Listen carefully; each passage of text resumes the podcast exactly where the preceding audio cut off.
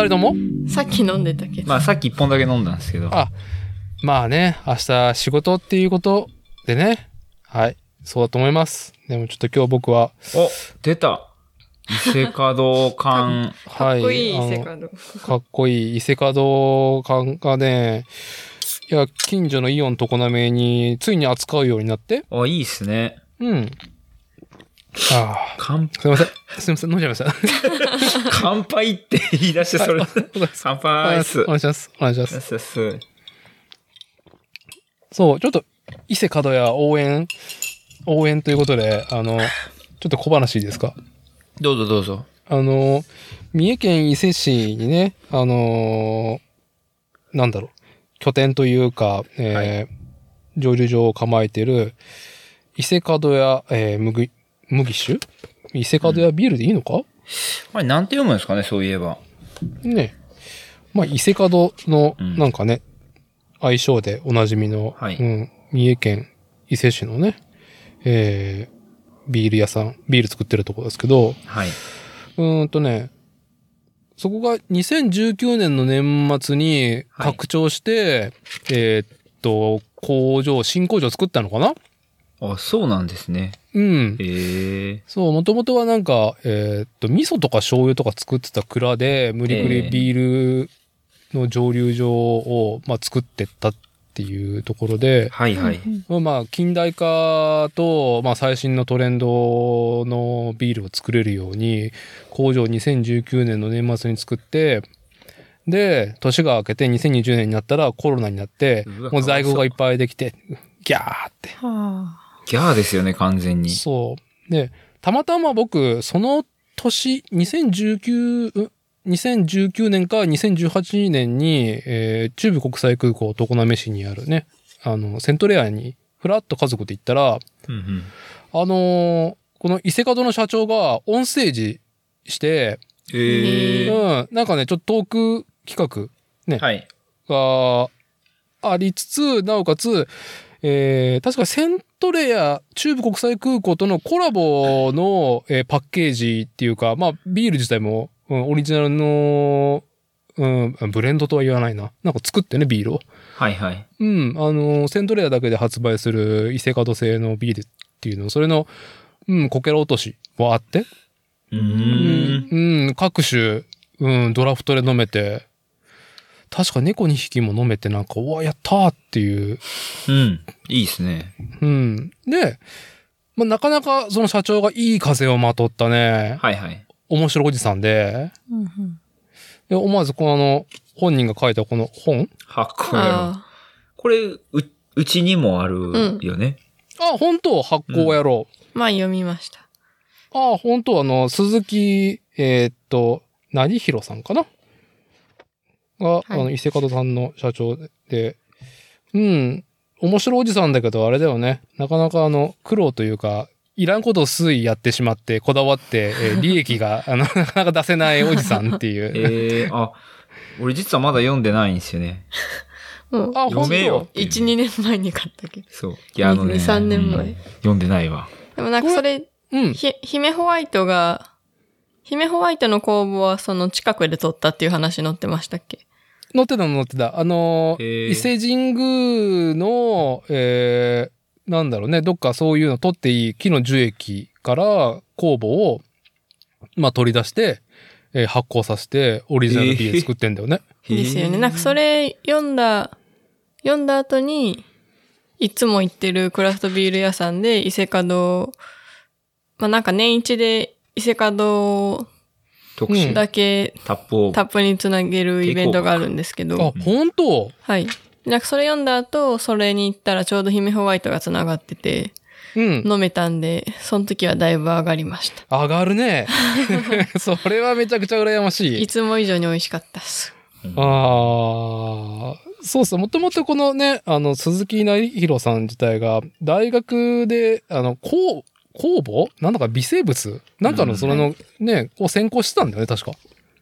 でしたっけ？ってかい、っていう話もなんかそれはちらっと聞いたことあんなだっ。け？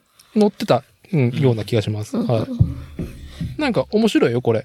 あの、そうですね。なんかもともとそういうし自然というか、うんもう好きでみたいな。そうそう。あの、ビールのなんか勉強になるとか、そのうんうんうん、今のトレンドにね、はい。えーっと、こう、どういう系譜があったのかっていう一ビール好きの視点でも書いてあるし、うん、読みやすい一冊だったと思うんで、うん、発酵野郎、コッシーもね、ぜひこの世界一のビールを。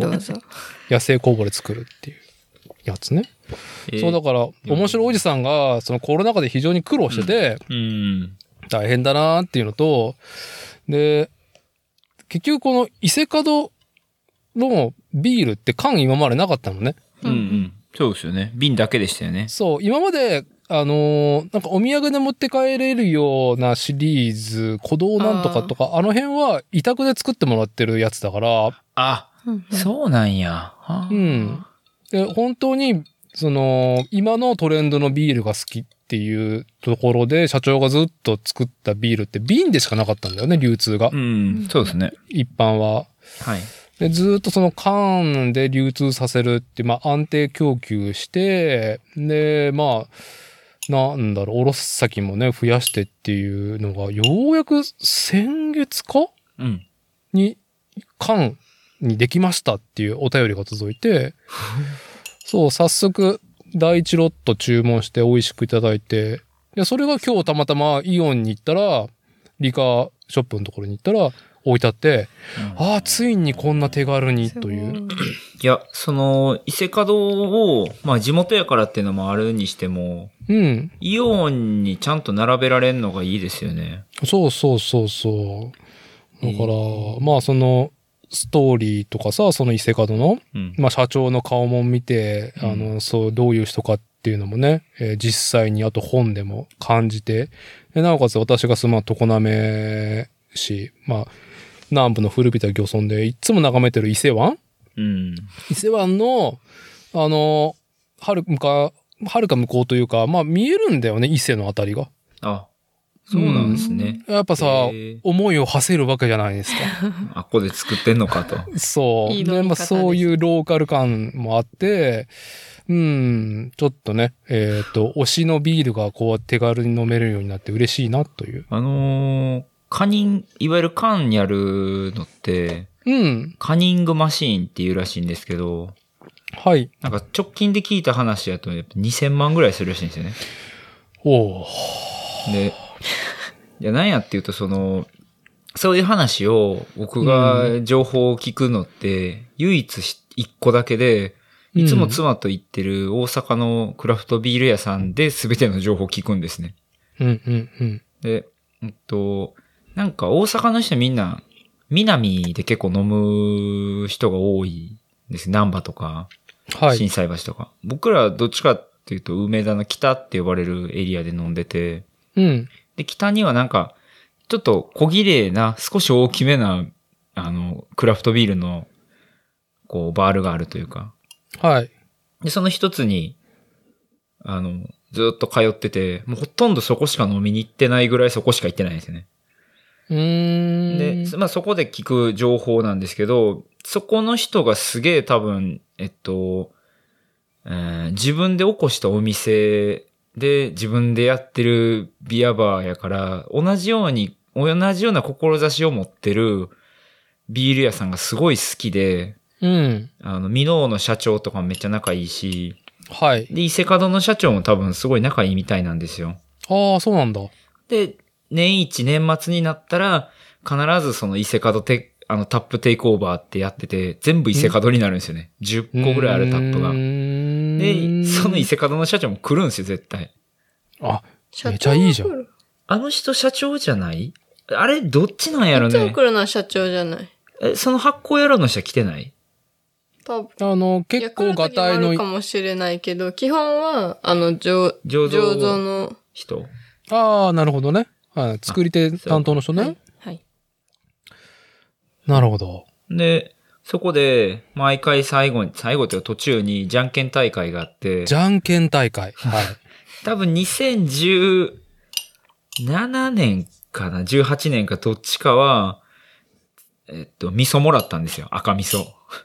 買って。伊勢門の？伊勢門の。そうですそう。ああ、そうね。あの、醤油とね、味噌を作ってるからね。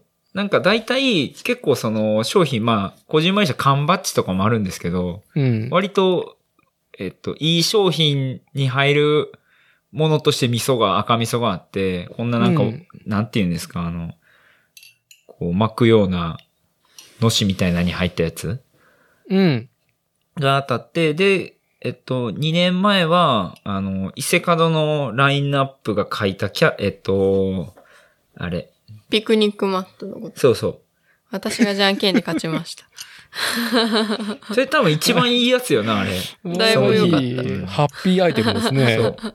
向こう側の河川敷で、あの、伊勢門のピクニックマットを広げて、あの、ビール片手にうだうだ飲むっていうのを、毎年やってます。あの羨ましい。羨ましいな。桜の時期とかに。なるほどね。だからなんかね、あの、いや、なんやっつったら、僕らも微妙に伊勢門結構身近に感じてて、うん。まあビール実際にめちゃめちゃうまいし、よくその、たビアや、ビール屋さんにもつながるし、うん。まあ、好きなんですよね、割と。いやー、まあね、ちょっとね、押しがいのある国内ビールね、作ってるところの、そうまあ、一つだと思うんで、うん、ぜひ、どうだろう、手に取れる、ビール自体を手に取れる機会も、これから全国的に増えていくんじゃないかなって想像するし、うんまあ、さっきから紹介してるね、あの、伊勢門の社長ね、鈴木社長の、この著書ね、発行やろう。うん。まあ、ぜひコッシーも読んでみてもらって、あとね、まあ、リスナーの方ももし、まあ、ビール好きの方ね、多いと思いますんで、本当面白い一冊で読みやすかったんで、ぜひとも発行やろう。読んでみてはっていうので、はい。ちょっとね、まあ、今日はいろいろ、今日もいろいろあると思いますんで、導入やりますね。え、てか、はい始まってたんですねっていう。ああポッドキャストの収録始まってたんですね、もうっていう、ね。っていうやつです。よくあるやつです。ふんわりと導入ね、あの、入っておりますが、はい、えーっと、こちらは、作るをテーマに世間話をするポッドキャスト番組、作例。えー本日の日付が2021年10月の17日日曜日、時刻の方が20時30分になろうとしております。今回はですね、定例ゲストを迎えての収録会です。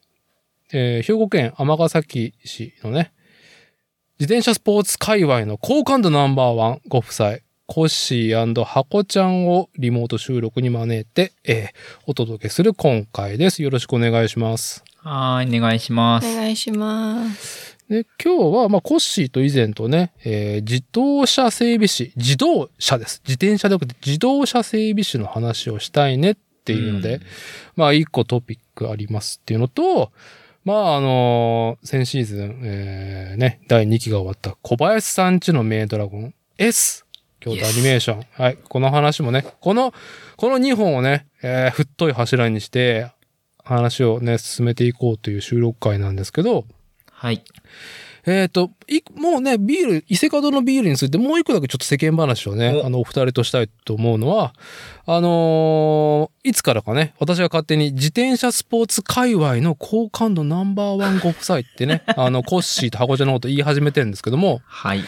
あのーこの形容詞が通ずるところは何だって言ったらやっぱね、シクロクロスっていうね、日本国内のし、うん。うん。あの、シクロクロスっていうスポーツ自転車の、あのーまあ文化がありまして、で、そこでね、まあ二人とも、なんだろう、えー、活躍する姿を見てるね、リスナーの方も、まあ少なくないとは思いますんで、えっ、と、コロナか、去年から始まったコロナの影響で、えっ、と、シクロクロスのシーズン戦ってね、寒くなったらやってんだけど、やってなかったんだよね。うん。去年は、割とキャンセル多かったですね。ああ。で、まあ、なんだろう、しっかりシリーズ戦やったわけじゃないんだけど、今シーズン、シクロクロスのシーズンがついに開幕して、それは今日っていうことなんだよね。えーっと、公式戦はもう少し前に何本かあって、その日本のシリーズ戦は先週？先々週やったかな、うんにやってたんですよ。で、今日僕がシーズンインしました。なるほど。はい。はい。なんで、ちょっとね、あのーハコちゃん奥様も行ったんだよね、現場には？現場には行きました。ああ、であのーね、走ってはね、自転車乗って走ってはいないけど、はい。あの、お二人に、あの、久しぶりのね、えー、シクロク、噛んだな。シクロクロスのね、あの、現場感、ええあの、なんか、どうでしたか？みたいな世間話ちょっとしてもらえればと。どう？あれ？え？伊勢門の話するっつってましたっけ？あ、まあ、伊勢の風の話はもう、もう、もう、おしまい。あもういいですか？まあまあ、はいキリがないっていうので。あーシクロクロスね、はい。どうでしたか？みたいな。なんか別に変わらず始まったなってう感じだ。ーん、そうですね。箱さんどうでしたか？クロス今日は。うーん。なんか、思っ、思ったより明け、明けおめ感がなかった。どういう、その、その心は？いや、なんかいつも、はいあ、でもシリーズ戦じゃないからかな。ああ、まあ、なんかいつも関西シクロクロスのうん。第一戦で、なんかこう、シクロクロスの人たちは第一戦で、明けましておめでとうございますという挨拶をちょいちょいするんですけど、ああ、リアル対面でね。そうです。えーシーズン明けましシて、はい。おめでとうごいざいますっていうの。はい。今日は、え？今日、てか私が聞いてないだけかな。いや、言っうん、あんまりなかったかな。関西シクロクロスのレースではなかったんですよ、今日は。また違う主催者。そのそのシリーズではなかったんです。そう関西ではやってるけど。あの、詳しくは知らないけど、アジョックポイントっていうものが取れるけども、はいえーっと、あそうそうそう各地で、えー行われる、関西に限らずいろんな地域で行われている、はい。まあ、単線というか、数回しか年やらないような、うん、土地土地のシクロクロスレースイベントだったっていあ、そうです、そうです。はい。ああ、なるほど。なので、メンバーが、まあ、その、いつも関西に出ているメンバーのうち、限られたメンバーが集うみたいな感じだったんですけど、うんまあ、。例年この、えっ、と、奈良の五条っていうところでやるんで、五条シクロクロスって呼ばれてるんですけど、はい。まあ、その、はよシーズン、あの、シーズンインしたい、こう、めんどくさいおっさんたちがゾロゾロ集まってくるっていうレースでして。はい。なんかこう若者、あの、関西シクロクロス結構若い人とかもまあ、ぼちぼちいるんですけど、うん。あの、語り出したら止まらへんめんどくさいおっさん勢が、あの、僕の車の周りにゾロゾロ集まってきて、おー今年もやってんな、みたいな感じで、わちゃわちゃしてました。ああ、リアル対面でね。そうです。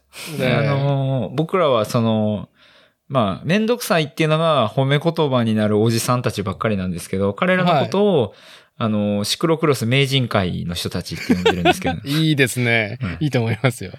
はい星山くんはあれかな？シクロクロス何年やってるんかな？って言われて、ああ、今年で7シーズンです。ああ、まだまだやな。25年やってるからな、もう、みたいな。あーさらっと言うみたいか、カジュアルに導入で、あの、マウンティングな。、されるみたいな。あのーね、自然にね、上から来るっていう。いや、もうでもめっちゃいいめっちゃいいおっちゃんばっかりなんです。もう大好きなんはいです。、はい、はい。で、そんな彼らとこうわちゃわちゃできて、ああ、今年も始まったねっていう感じがすっげえしました、僕は。ああ、なるほど。まあでも確かに、なんか、まあ朝会場に着いて、うんちょっと準備して、で、えっ、と、ちょっと 車から離れてうろうろして、うんでその離れてる隙に、その車のところに、コシ以外に、おじさんお兄さんがわらわらって集まってて、まあ、名人会の人たちがね、それを見ると確かに、あ、始まったなっていう。すごい 妻が遠いところから見てるのを僕は見てました。じゃあちなみにさ、その、コッシーの車の周りが、その密度が高めだったってことなんですか？なんか、まあ朝一で、あの、誰かしらの車にとりあえず誰か行くんですよね。わかんないですけど。はい。で、今日、まあ朝雨降ってたんですよ。うん、うん。なんで、僕、タープ張ってて、で、うん雨宿りができるからっつって、まあ一人、キー、それを見た名人会の人たちがまた一人キー、一人キーみたいな。はい。あそんな感じで大体集まってきますよね。なるほどね。なるほどね。まあ、あの、コッシーっていう、まあ、フレッシュな、まあ、光に虫が寄ってくる感じ、あそんな感じ。じですよね。そんな感じ。なるほど完全にそんな感じです。全然他のふいわゆる普通の人は全然近寄ってこないですよ。な一切。めんどくさいんやろな。よりすぐりが、あの、はいコッシーの車の前周りにね。あの、僕も含めてめんどくさいのが集まってたら誰も寄ってこうへんみたいな。あーうんまあ、それはやっぱりコッシー自体が、あの、カテゴリーで一番トップカテゴリー C1 を走っていて、はい。で、もちろんね、口も回れば足も回るようなね、あの、おじさまたちがやっぱ C1 で走ってんでしょ？で、その周りにいる人たちも。ま あそうですね。大え全員 C1 やったっけ？全員 C1 やったわ。うん確かに。ああ、選ばれし者たちが、選ばれしめんどくさいおっさんたちが。いや、いいですね。文化ですよ。素晴らしい。はい、いいと思いますよ。ね。あの、言って、その当時、僕シクロクロス始めた時 C4 からですよ。うん。で C1 で走ってるって言ったらもう輝いて見えて、はい。はあ、あれが C1 の選手かって思ってましたよ、もちろん。うん。僕もうん。うんいざ C1 になってみたら、やってること別に C4 の時から特に変わらへんし、一生懸命走ってるだけやし、はい。まあ、輝いて見えてるんかなみたいな。それこそその、何？深夜のコンビニ、明るいコンビニに集まってるこう、ガーとかのようにこう、そういう明るさはあるかもしれへんけど。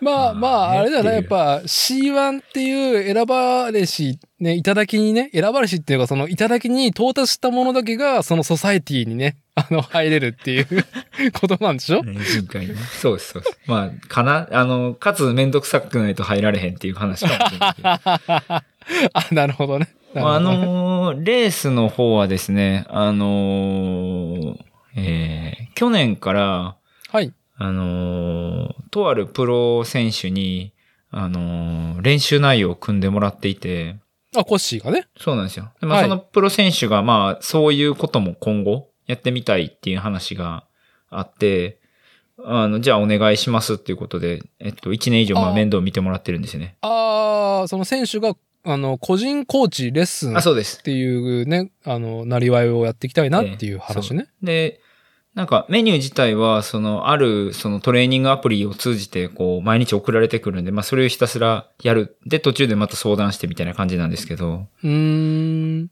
あのーその選手が去年の全日本選手権で、あの、優勝しちゃいまして、おうだから、今、現日本チャンピオンなんですよね。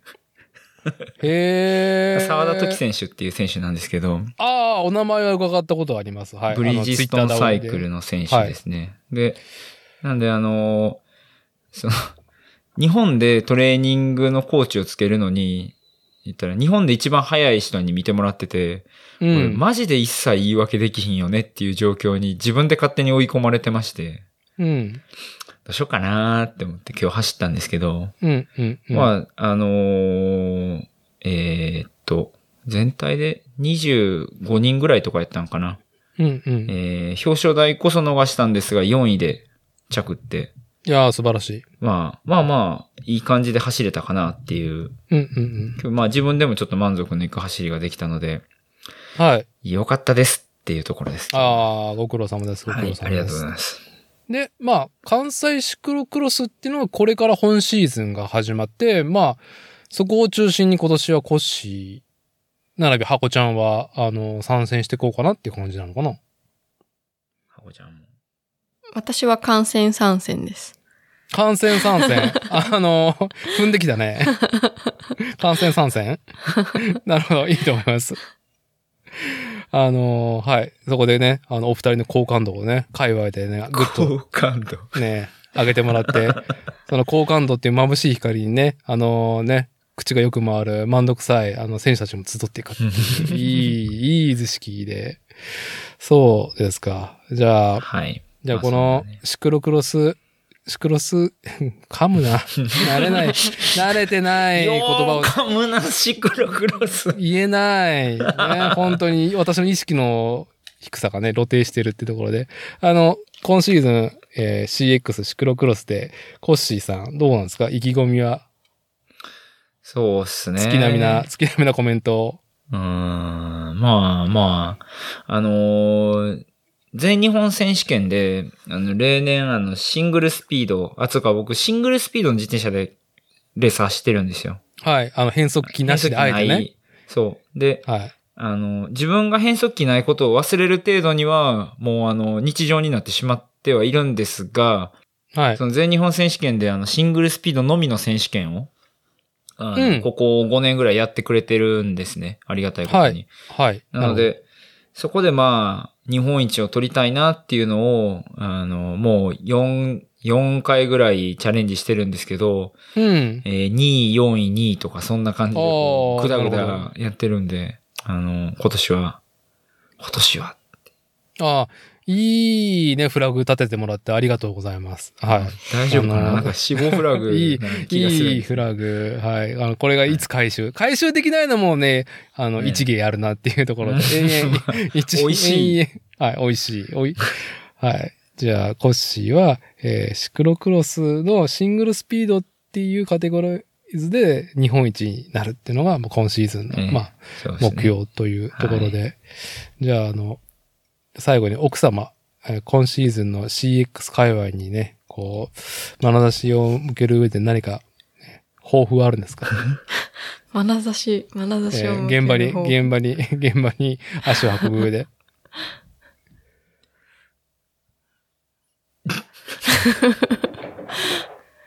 足を運ぶはい。抱負。これといって、これと、これといって別にあの、コッシー、えー旦那様のね、フォローができればいいぐらいで。そう。え、それも違うの？マジでないんかい。わあ、いいぼんやり感でね。まあまあね。じゃあ、あの、各シクロクロスのシーズンで、あの、現場で花を摘んでるね、箱さんの姿がね花の写真を撮ってたりとか。レースの写真じゃないなっていうね。今日バッタの写真撮ってたね。あ、バッタの写真撮ってたわ。いいですね。バッタもね、そろそろ出てこなくなりますからね。ぐっと気温下がってね。はい。なんか触覚がめっちゃ長いバッタがいて、ああ、見ました、見まタした。はい。はいそうそれをパシャパシャ撮って、実家の家族の LINE に、これ何？っつって流して、なるほどシクロクロスね。お父さん。んが、これかなって言って、名前となんか参考 URL を送ってきてくれるっていうのを、一人でやってました。現場でね、シクロクロスの現場で。はい、ああ、いい、いい、あの、ほんわか、あのね、家族仲いいね、雰囲気が伝わって、ね、なほっこりしました。ありがとうございます。じゃあ、シクロクロス CX 世間話はこれぐらいにして、あのまあ、自動車整備士の話とね、小林さんちのうんドラゴン S の話、どっちから先にしようかなって考えたんですけど、いや、先に絶対自動車整備士っていうね、油臭い話を先にしといてね。あの爽やかな。ーはい、爽やかに小林さんちのメイドラゴン S でブヒブヒ言って締めるっていう収録会にね、いいね今回したいなと思いますんで。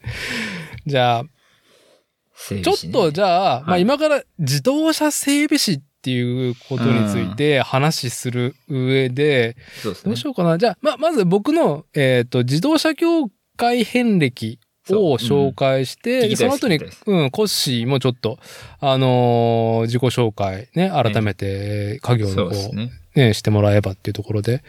えっと、まず私、伊達のね、自動車、えー整備、えー自動車業界に関わった遍歴が、まあ、18、19は専門学校、あ、19、20歳か。うん、あの、専門学校ね、自動車整備の専門学校に行って、で、2級の整備士資格を取って、で、そのまま、えー某トヨタ系自動車ディーラーにね、自動車整備士として、えー96年から99年の4年間勤めましたと。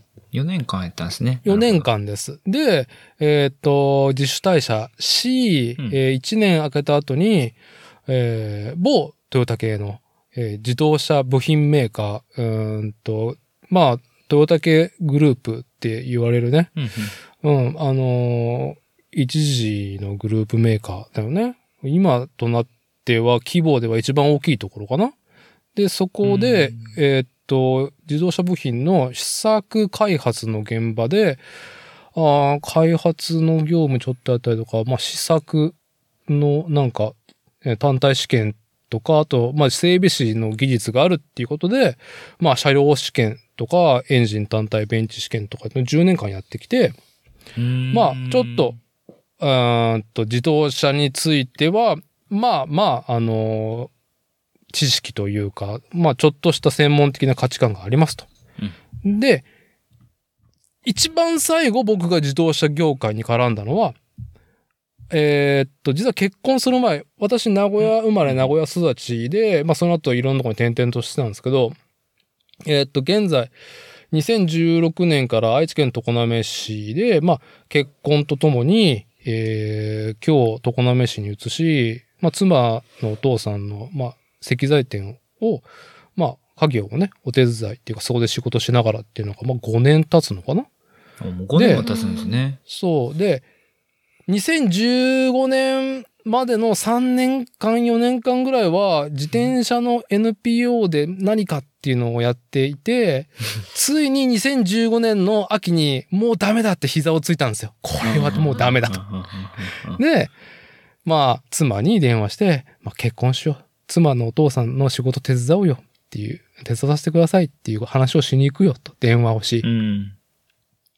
で、まあなんか、まあ、それまでは、名古屋の自転車やサークルズさんの3階にね、まあ NPO の、うーんと、まあ事務所、デスクとしてパラサイトさせてもらっていたんだけど、まあまあ、その年末2015年から片付けをちょっとずつ始めてって、うんで、年末年始ポートするのもあれだし、翌年、ポートランド行くっていうね、チケットも持ってるし、アメリカに行く。うん。まあちょっとお金、まああるけど、足しで作っとくかっていうのと、ちょっと好き勝手やってきてたから、3、4年はい。も、もっとか。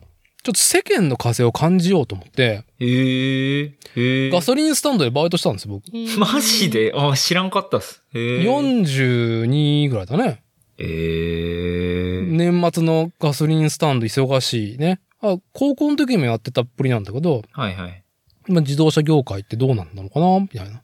へえ。簡単に行けるね、ところで。なるほど。まあ、時給がね、本当に、かれこれ20年以上経ってるのに、うん全然時給変わってねえし、あの。あのね、2級の整備士よりも、があの、危険物の手当の方が、あの、時給でね、あの、20円上がって、整備士は10円しか上がらないっていう。なんだったんだ、俺の。まあガソスタなんかそんなもんすけどね、賞味。そんはい。まあ、まあ、僕、私立ては、そういう自転、えー自動車の業界に、まあ、ちょっと、関わって見てきたものがありますっていうところ。で、今回、うんうんコッシーからまあ自動車整備士の話、整備士メカニックだったりとか、うんサービスと呼ばれる人たちの話したいっていうのをね、まあ、こう振ってくれてたから、ぼやーっと以前から。で、そのコッシーがね、まあ本業なわけじゃない、じゃないですか。そうです、そうです。まあ、365日のうちの一番多い時間を費やしてるのは整備工場のに滞在してる時間ですよね。うん。じゃあちょっとコッシーの方が可能な限りちょっと情報を教えていただければと。僕は今、そうですね。まあ年齢が35ですけど、家業が生まれた時から整備工場をやっていて、まあじいさんが作った整備工場。あ、そうだったのね。あ、そうです、そうです。父親じゃないんですよ。うん、で、えっと、もうその整備工場60年ぐらいやってるんですけど、まあじいさんの時からなんで。うん。えー、ちなみに父は、あの、マスオさんなんですよね。要はその、はい嫁いでるんですよ。なるほど。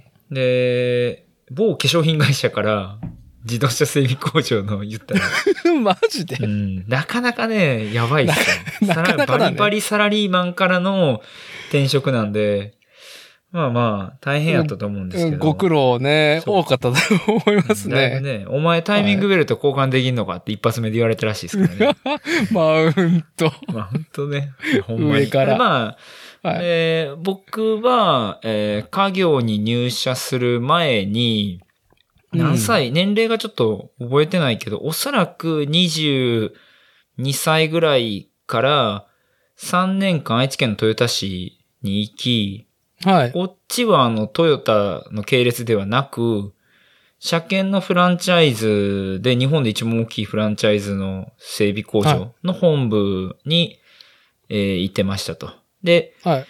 えーっと、2年間整備やって1年、えーフロント、まあ、要は事務所で管理とかをやったのかな。で、うん。その後1年間、と、関西に帰ってきたんですけど、三井住友会場で、うん。保険の研修というか、まあそういう研修社員みたいなのがあるんですよね。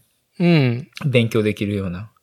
うん。を経て、えーっと、実家に帰ってきて、で、その実家がまあ、えー主には車検整備なんですけど、えーうん大型トラックもやってるし、小型もやってる整備工場で、まあ部署が2つに分かれてるような感じなんですけど、はい。で、従業員だいたい、え今何やら、17、8人ぐらいとか、メカニックがおそらく12とかぐらいかな、10とか11とかそんぐらいいて、うんうんっていう整備工場。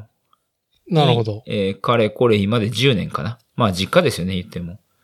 うんうん。やってますよって。で、自分の立場で言うと、まあ今は、その、店舗の管理とか、うーん、まあ整備はしないですよね。っていうところです。なるほど。まあ、お客さん、噛んだな。お客さんとの接触と、はい。えーっと、まあ、自動車の整備、車検。はい。車検と、まあ、故障ええ、ええ。あ、そうですね。あ、何でもやりますよ。中古車も新車も売ってるし、えー整備、車検、それから板金塗装もやっているし、トラックもやっているしっていう、まあ保険もやってるしっていう。ああね、板金、板金のムーニーちゃんとかね、すごい可愛いよね。えそうです。ごよくご存知で、あれですね。はい。うん。あふんくんと、ムーニーちゃんね。あんまり分からへんからいいや。はいい。まあ、えーあれですね。街の整備工場でも、少し規模が大きめっていう感じのイメージかもしれないですね。うん。おっちゃんが一人でやってるような感じのところではないです。はい。まあ、えーっと、何と例える？まあ、ちょっと入りやすいよね。ざっくりと言うと。まあ、あの、つうか、車検のコバックっていうフランチャイズ、まあ、さっきトヨタってはいはいまあ、コバックにはいいて、それは、家業がコバックの店舗やってるからっていうことなんですけどね。うん。なんで、うん。まあ、いわゆるフランチャイズの車検整備工場の中身みたいな感じですね。うん。なるほど。なるほど。ははいい。じゃあまあ、こんな二人をメインに、あの、奥様がなんか、うんまあね、まあそうも気になるところはないと思いますけど、なんかこう、たまには伺いすると思うんで、えはい。あの、ちょっとね、ご清聴いただければと思いますけども、大丈夫です。一応まあ旦那様の仕事っていうところで。で、えーっと、コッシーが、まあはいはい自動車整備士の話したいですよねっていうところの核にあるものって言ったら何になるわけ、ああ、どうなんかな。まあ、その、うん、今その、僕がここ、この作例でお話しさせていただいていることって、まあ、主に自転車のこととかが多かったりとか、はい。まあ、アニメ、アニメの話はそんなにたくさんはしてないけど、うん。割と趣味のことが多いと思うんですけど、実際、1日24時間ってまあ、7時間、え7時間、6時間寝てるとしても、そのうん残りの時間のかなり半分以上はその、自転車のことじゃなくて整備のことを考えてるんですよね。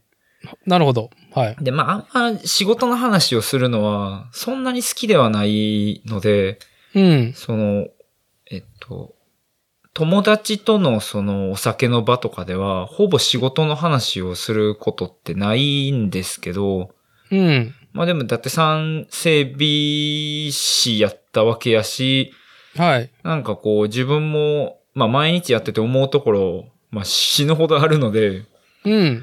まあ愚痴でも聞いてほしいなぐらいの話ですか。ああ、憂いの平たく、話ですね。平たく言うと。ああ、まあね、憂いの年輪としては私はなかなかいい年輪をね、はい。今ではすっかり自動車業界とはね、外れていますけど、まあね、思うところがあるだけど伊、達さん、要は最終のその整備士の資格って2級ってことですよね。うん、全然一級がない時代の時の。ああ、そうか。え、整備主任者はやってはったんですか、まあ、あれは別に、認証ってなんだろう？検査員ってこと？あ、いや、整備主任者整備主任者は、あの、主任者ってできたのか？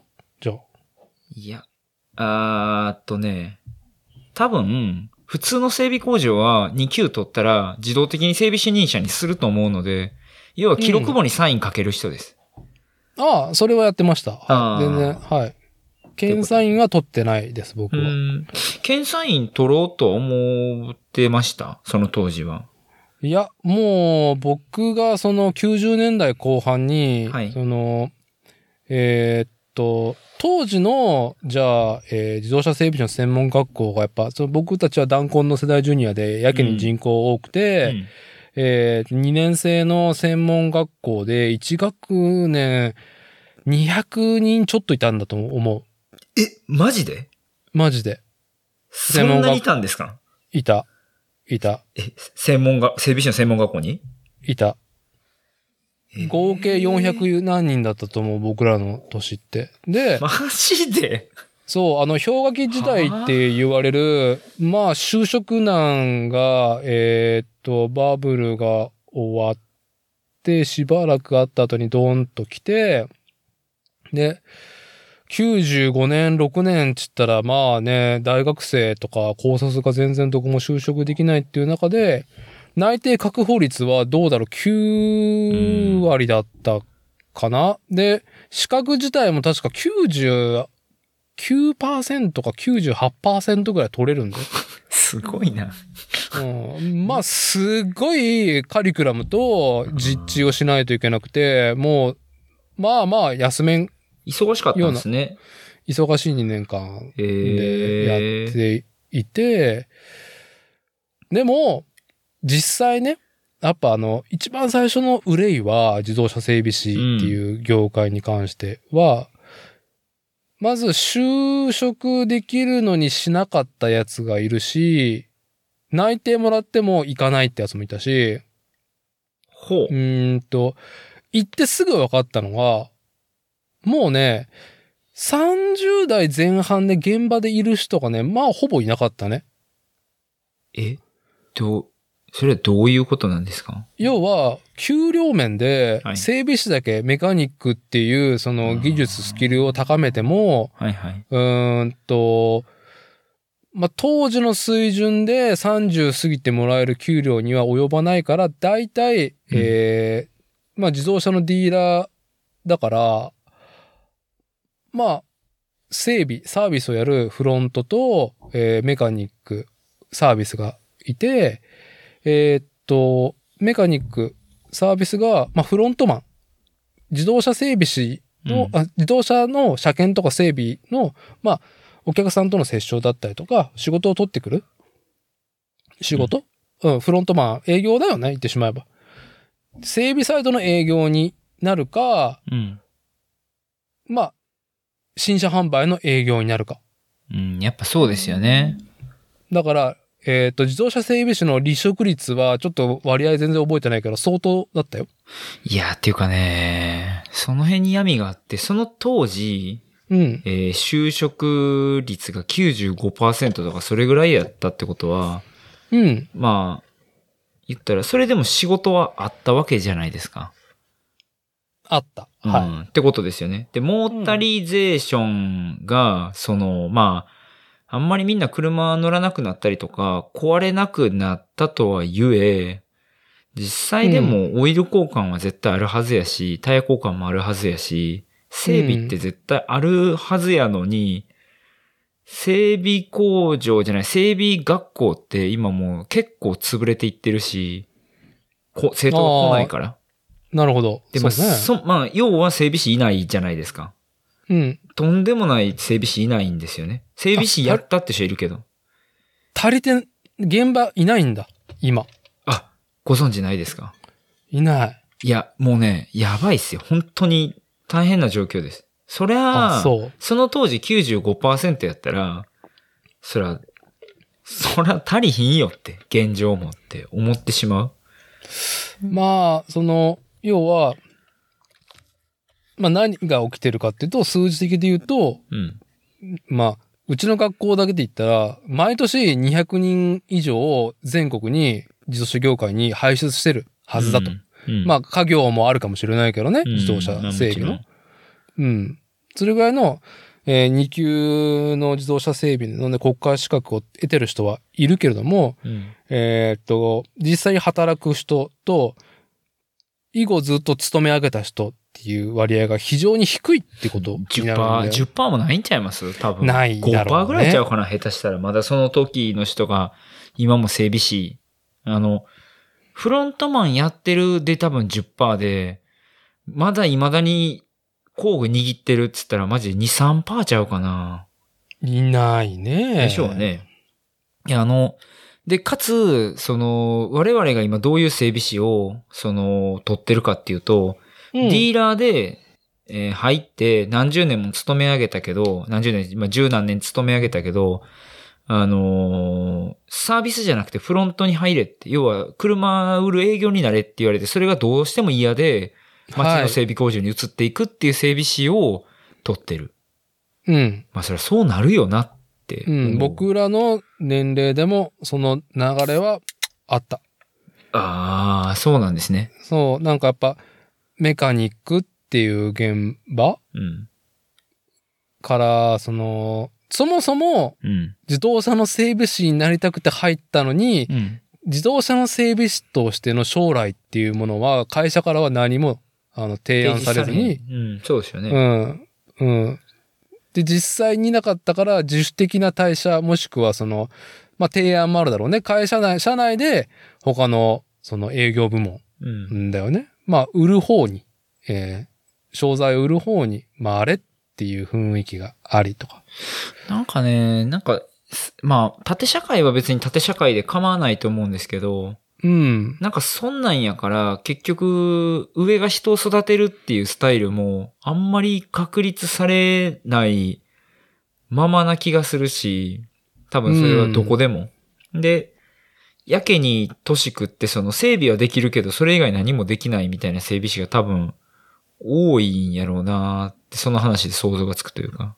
うん。そう、あの、人格的に僕もやっぱりさ、自動車の整備士になりたいとかさ、えーっと、工業高校に行った理由の根幹にあるものとかって言ったら、やっぱ営業とか人と接することが苦手意識があると。うん。自分の、あの、な、なんだろう、キャラクター性としてね。はいはい。そうなると何が向いてる仕事なんだろうと思った時に、まあ車に乗りたいっていう単純なその欲っていうのと、自分の将来を照らし合わせると、まあ自動車整備士っていう道があって。で、そうね、工業高校とか行ってると、もうなんだろう、自動車メーカーっていうね、よくわかんないけど、なんか車作るとこに行きたいっていう夢の入り口なんか見えないからさ。あーまあまあ、そうか。なるほどね。そのね、入り口の話僕全然知らなくて、い、その入り口をはい通った整備士は何人も見てきたけど、うん実。際僕、あの、さっきの話の経緯で言った通り、別に僕が整備学校に行ってたわけじゃないし、なんだ僕、資格一個も持ってないんですよ。うん。整備多分できますけどね。うん。ただ、知らないんですよね。実際その、どういう状況でみんなが学校に行って、どう資格を取って、どう就職していくかみたいなことってわかんない。ぶっちゃけ言うと、うん。そこについてはすごい下げすんで見ていて、はい。現時点はどうか知らないけど、僕よりもう少し年上の世代とかは、えー正直他にやることがないから整備士でもやるかって言って整備士の専門学校行ってるような印象を受けるんですよね。もちろんそれもあると思う。うん。それを自分が自覚してるかしてないかは、別として、うんうん。そう。だから僕がその一番最初の自動車業界、まあ整備の業界に入って、まず人生初の膝をついたのは、ほう。このなんか今向き合っている仕事のスキルを高めても、うん。辞める仕事じゃねえかっていうのは、は、入社して半年もせんうちに分かったね。だってその年齢の整備士がいないってことですもんね。ないし先輩の話とかね。まあうん、可愛がってくれてるというか、まあ、あのーまあ20年前の話ですよ。まあもうね、週3か4はちょっとダッチャン今日飲みに行くみたいな感じで。うん、まあ、そういう。うん、うんみんな、あのね、車で、あの、うん居酒屋の前に乗りつけて、わかりますよ、そうはい。で、まあね、セッションして、ね気をつけてね、みたいな感じの、ね車で帰そういうはい、時代だったんだけど。まあね、愛知県は、あのーあの、飲酒検問がないっていう噂まで立ってたぐらいですからね。立つぐらいの多分全国的に、えーっと、飲酒の検問と中金の、うんうん、切られる割合はすげえ低いんだと思うよ。トヨタなんかめちゃめちゃ低かったと思いますけどね。俺トヨタいたけど 飲酒検問、一回だけ見たかな、3年間で。あ、やんねんやって思って逆に。はい。まあね、そういうね、まあ、トヨタバブロンシステムがね、一個機能しているっていう。すごいですよね、そう、うん。想像をね。してしまうところで。そうそう。で、まあ、先輩たちの話とかさ、愚痴混じりのこともさ、まあ聞いたりとかさ、して。で、まあ、幸い僕はすっごい忙しいところで、万年残業で、ただあ自動車の整備っていうことをすごいさせてもらったから、楽しかったっていうのがあって、ぶっちゃけトヨタのどれ系の、な、なんてディーラーに行ったんですか？カローラ系、あ、カローラ系やったんや。うんああ、ほな、某、某アイポーだね、アイポー。アイポーってカローラ、ラ、カカローラアイポーって。あの、あーカローラ店っていうチャンネルでも、あの、異常だよね。うん。もうこ、この話長くなるからもう割愛するけど、うんうん。あの、自分が欲しい車とかさ、あの、トヨタっつっても、こう、ディーラーに行っても、あ、それちょっとうちややってないんですよっていうのが、昔はよりいっぱいあって、そうですよね。カローラ店でもしかも4社ぐらいあったからね。要はフランチャイズというか、はい。うんまあ今で言ったら、ドコモもソフトバンクも au も、あれ別に直の会社の営業店じゃねえからねっていう。うんうんうんうんうんうんうん。うん。それぞれの規模で地域性とかグループとかあってやってるとこだからねっていう。いや、オートバックスですらそうですもんね。別にオートバックスがやってないところも結構ありますもんね。ある、ある。スーパーオートバックスとか多分本社経営やけど、そうじゃなあいところは。そうなんだろうね。そうそううん。あ、そうか。そうカローラやったんや。へえ。だから、うーん、カローラが時代を作ってた時だからさ、まあ。乗用車も営業車も。え、その当時のカローラレビンは、あの、トイチですか？トイチがブランニューだった。100系が、100系が、まあ、ブイブイ言っていて、トイチが出たねうん。っていうのと、なんだろうな、ラブ4が出たな、とか、ラブ4か。は初期のね、一番最初のラブ4ね。はいはいはいはいはいはい。あの、なんか宇宙船みたいな形のラブ4ですね。そうそうそう。まあ、あの、時代がね、確か何かの世界的なショックがあって、えーっと、コストを下げんとかなんていうので、確かカローラと共通部品をいっぱい作って、でも新しい、その、なんだろう、プラットフォームを作ろうっていうので、まあ意欲作だったんだよアラブ4、当時。あ、スターレットはネあ、ネッツ店って言わへんのか。ネッツの前、忘れちゃったな。何やったか その前忘れていや、いいよ、それ思い出したところで。スターレットは違ったような。うんうんまあ、スープラ触れたなっていう、7080スープラ触れたなっていう感じだな。えー、イプサムはちょっと後ですか？もう少し。まだギリギリ現場にいたような、いなかったような。あれ？イプーのイプサムはトヨペットだったようあな。そうか。トヨペットや。先生、トヨペットです。トヨペットです。はい。うん、カローラ店じゃなかったな。そう、だから4年間勤めて、うん。えっ、と、万年残業だったけど、例えばもう分かりやすく、もうだであれ、1日で車検4台5台普通にできるようになったら、重整備やらせてやるからな、みたいな。まあ、そうなりますよね。うん、まあ、手が早いやつに、はい。ちょっと、あのー手間がかかるけど、まあ、ロマ、自動車の整備っていうロマンね。うん。としたらエンジンオーバーホールとか、うん。ミッションオーバーホールとか、でも当時ですらもうそれは足交換だったりとか。するっていうのが、あの、他の営業所は通例だったけど、なんか本社はやっぱりなんかやってたね。うん。うん、だから、100系のカローラは、常用、商用、もうね、バラッバラにしたね。ああ、商用ってカローラワゴン、カロゴン。カローゴンのベースのカローラ版だよね。うーん。カロバンや。あったあった。あ、はいはい。なんかちょっと話それだからね、あ小酒がカローラ2の歌を歌ってた時期に僕は入社したんだ。あーあカローラ2に乗ってって。あれ、ああれ、はい。あー。そんな時代です。はい。あ、カロそう2もそうか。やってましたよね。もちろんカローラ店や。カローラ。そうですよねはい。えカローラって、何と一緒？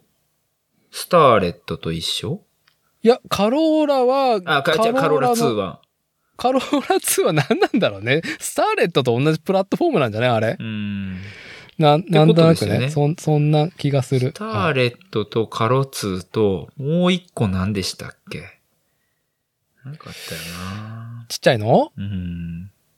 コロ、コロナ、コロナコルサ？あ、コルサコルサ、コルサ。あ、はいコルサ、コルサ。あ、あ、ちゃうちゃう。だからカロ2はコルサですよ。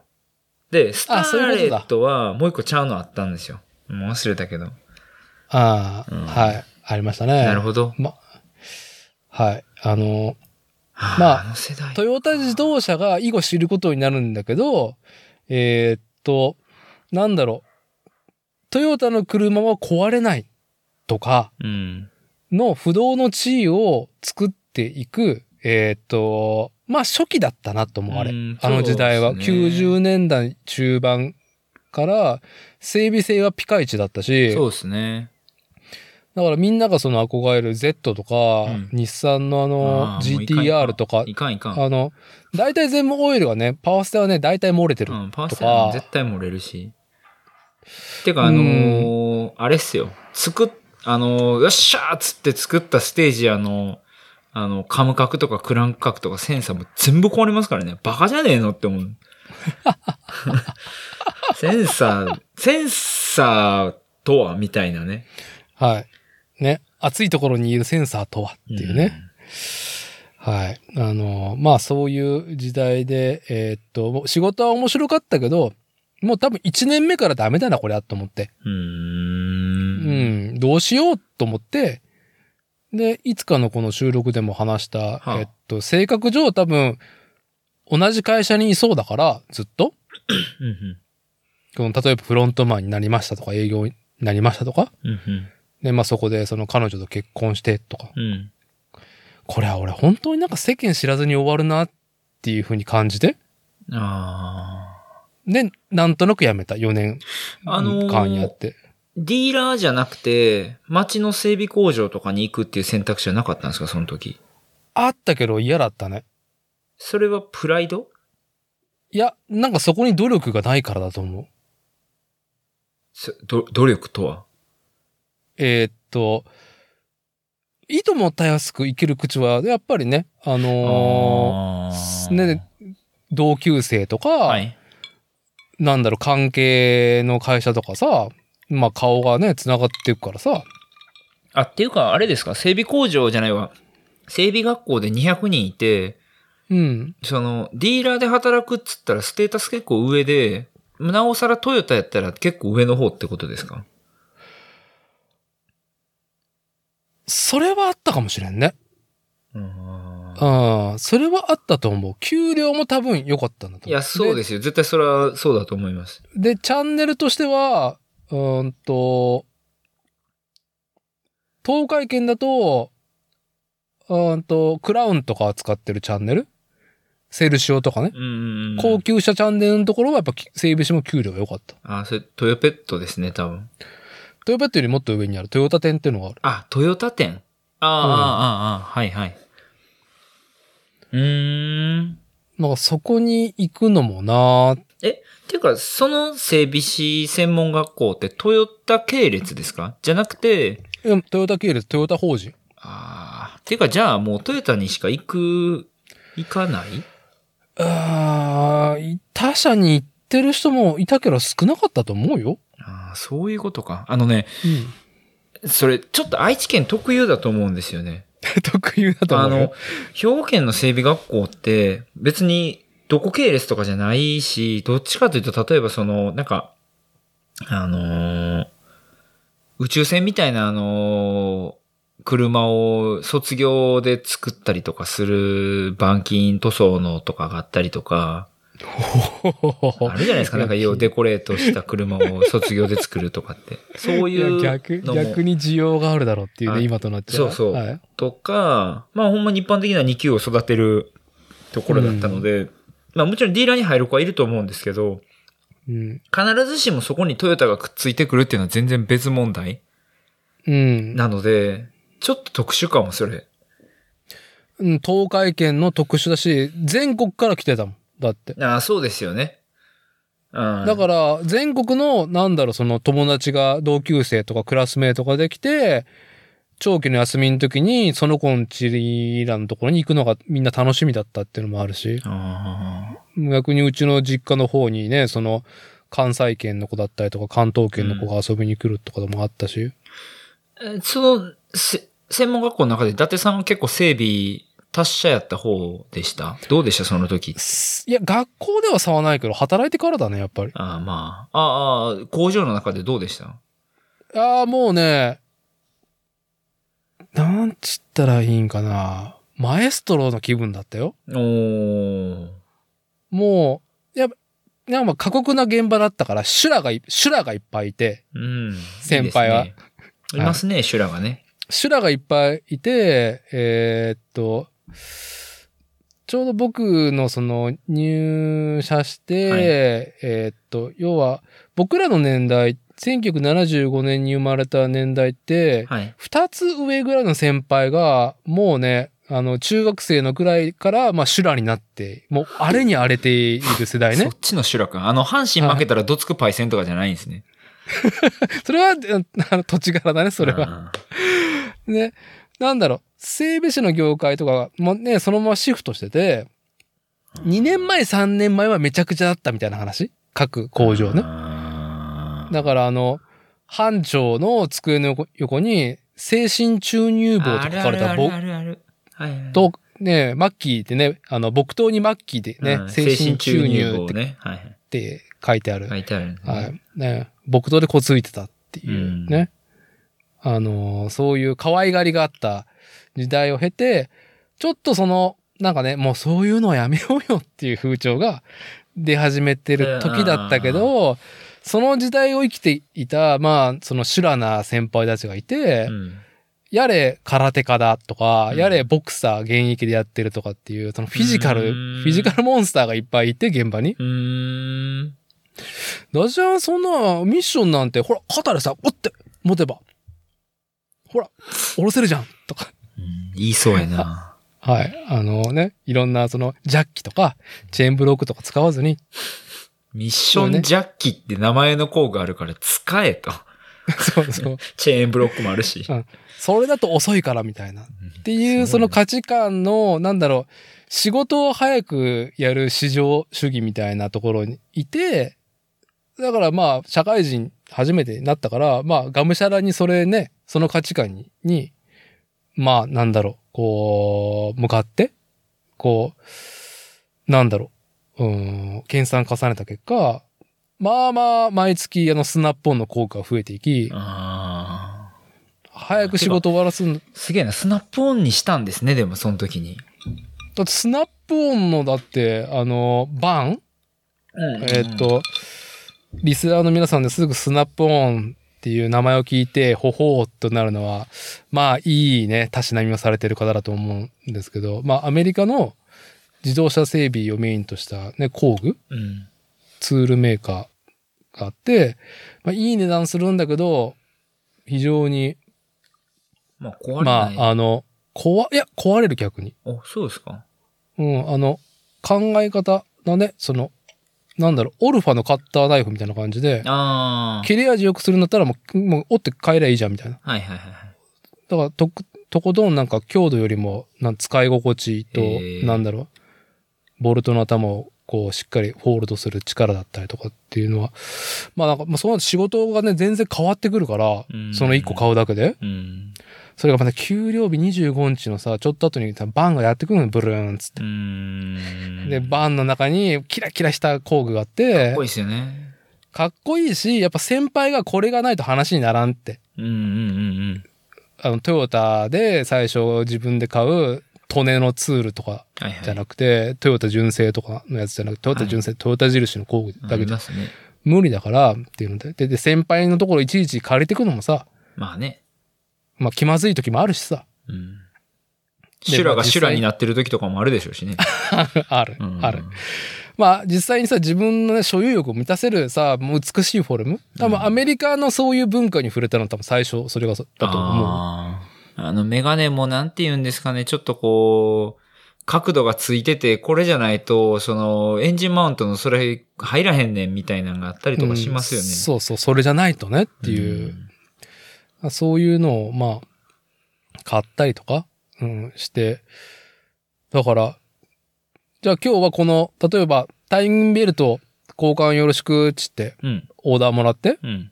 朝礼の時に、はーいっつって。そしたらもう、車を、その、リフトのところに置いて、はいはい。で、もう、使う工具っていうのももう、もう全部わかってるから、パラパラパラって並べ,、並べて、ああ、いいですね。パラパラパラって並べて、はいはい、もう、工具を置いてるツールの台は、もう、もう見ずに、はいはい。もう、なんだろう、こう手先だけ見て、どんどん仕事を進めていくっていう。え、例えばカロツとかカローラ、まあ、カローラのタイミングベルトってエンジンマウント外しましたっけ？外すな。外すのもあるけど、あえて外さないテクニックとかをやってたね。で、1日何台ぐらいできます？あウォーターポンプなかったら。ウォーターポンプなかったら？いうん。や、午前中、さっと1台、2台目触って、うーん。で、んそんなにかかったかな？あの、洗車とかしないんだったら、ああ、これ、現場やな。リアルやな。リリアルだよ、タイミングベこれ。ルトやったら洗車するよねっていう。あの、そうだから、工賃高いやつってやっぱ、そうだから、一個やっぱ整備士やったら、洗車しに俺は来てるわけじゃねえぞっていう、ああの、窓拭いたりとかね。ーはいはい。まあ、ありますね一個の仕事ってオーダー、車はもちろん、なんかそのね、修理とか車検とかやって、まあ車検はわからんでもないけど、結局、巡航数よりも、うん。車をきれいに掃除するとか洗車するっていうのも含めて一個、一台の仕事を終わらすっていう風になるからさ、基本はね。まあ、セルシオとかやったら、より気使うでしょうし、まあ、セルシオ触ってなかったにしても、まあ、なんていうんですか、高級車とかやったら気使うっすよね。時間かかるし。うんだ。からそういうのなかったら、多分1時間かかったのかな多分、順、順作業だけだったらそれぐらいでやってたと段取りいいなぁへえ。だいぶ力技だったからね。あの、SST ご存知？特殊工具？あれをいかに使わずにやるかとか。なるほど。え、その心は？で ?SST あったら使ったらいいんじゃないですか？あ、もちろんあったらいいけど、取りに行くのがめんどくさい、時間がかかるとなか、その移動の時間とかね。うん。うん。だから、クランクのボルト外すんだったら、はいメガネをね、あの、ロアアームに引っ掛けて、ボディに引っ掛けて、はいはいエンジンに始動すると、ね、外れる、外れるし、マジで？クランキングで撮ってたんですか？クランキング取ってた。いや、それが早いじゃん、一番。もう速さ市場、市場主義だったよ。でクランクプーリーも、その、個体差、うんはめしろによってはすぐ外れるやつと外れんやつがあるから、まず、プラハンでぶん殴って、あ、取れると思ったら手で、オラっつって。てか、だいぶ早かったっすね、作業。いや、もう鬼がいっぱいいたもん。うんそのいや、それは結構、マジやなうん。まあ、いい経験させてもらったよ。あだから、その4年間やりすぎて、今でもそうなんだけど、自転車の整備に興味が湧かないの。ーあー、まあまあ、だって、そこまで創意工夫じゃないしな、別に。てか、スピードっていうもんでもないしな、自転車。ないというか、なんかあの、製品、うん。製品のなんかその甘さ？あの、なんか、か精度が出てない感じが多分イラッとするんだろうね。あーまあ、ありますね。タペットカバーパッキンとか何分ぐらいで交換するんですか？ああ、でもどれぐらいだったんだろう。あれね、ちなみに、えー今のやつは、まあ結構洋さんカバー被ってたりとかするんですけど、うん、デコレーションされてるね。当時の、あの、それこそ、イグニッションコイルが上についてない、プラグ抜くだけのやつって、多分ね、うん工数 0.6H とか 0.7H とかと思うんですよ。はい。で、まあ、だから40分ですよね。うんで、。下手くそは40分ではできひんし、そこそこできるようになってくると、まあギリギリ40分でできるとかのイメージがあるんですけど、うん。どうですか、伊達さん？どうだったんだろう？いや、車によるよ、それは。あ、まあね。いや、あの、うよう漏れる定番つって、なんとなくイメージが湧くんですよ。4GA とか。4GA は、あ、4GA はまあ別に、ああ、4GA もめんどくさかったかな、古か古いから。うん。まあでも30分ぐらいじゃない？ねゆっくりや。いやでも、あんま焦るとさ、うんあの、結局整備ってさ、成功ありきだから、失敗もあるから、うん。やっぱり。あんまり早くやりすぎるとね、あ、まあまあ、そうですね。うん。まあよくね、同期の子とかね、いろいろぶっ壊してたからね。あのーそのタペットカバーでいくと、サーキュラープラグをつけずに蓋閉めたことあります、一回。ブワーってオイル出てましたね。はい。ブふっしゃーワーって。そらそうか、つって。あの、そうだよ。箱ちゃん、奥様はだから車を所有したことがまだないんだよね。ない、ないです。あー今は、それは、今、今、多分、車の整備とかって、その、整備も一個の、えー価値としてるから、はい。ディーラーで、新車発売してるところ、やっぱお客さんに見せるスタイルなんだよね。ほう。うん。なんだろう。それも一個の、その、新車を売ってるチャンネル、営業所の、なんだろう、その、お客さんに対する、その、ビジュアルとしての信頼感というかさ、はい。うーん。こう、自分の車入庫したらさ、大体見えるとこで作業すると思うのね。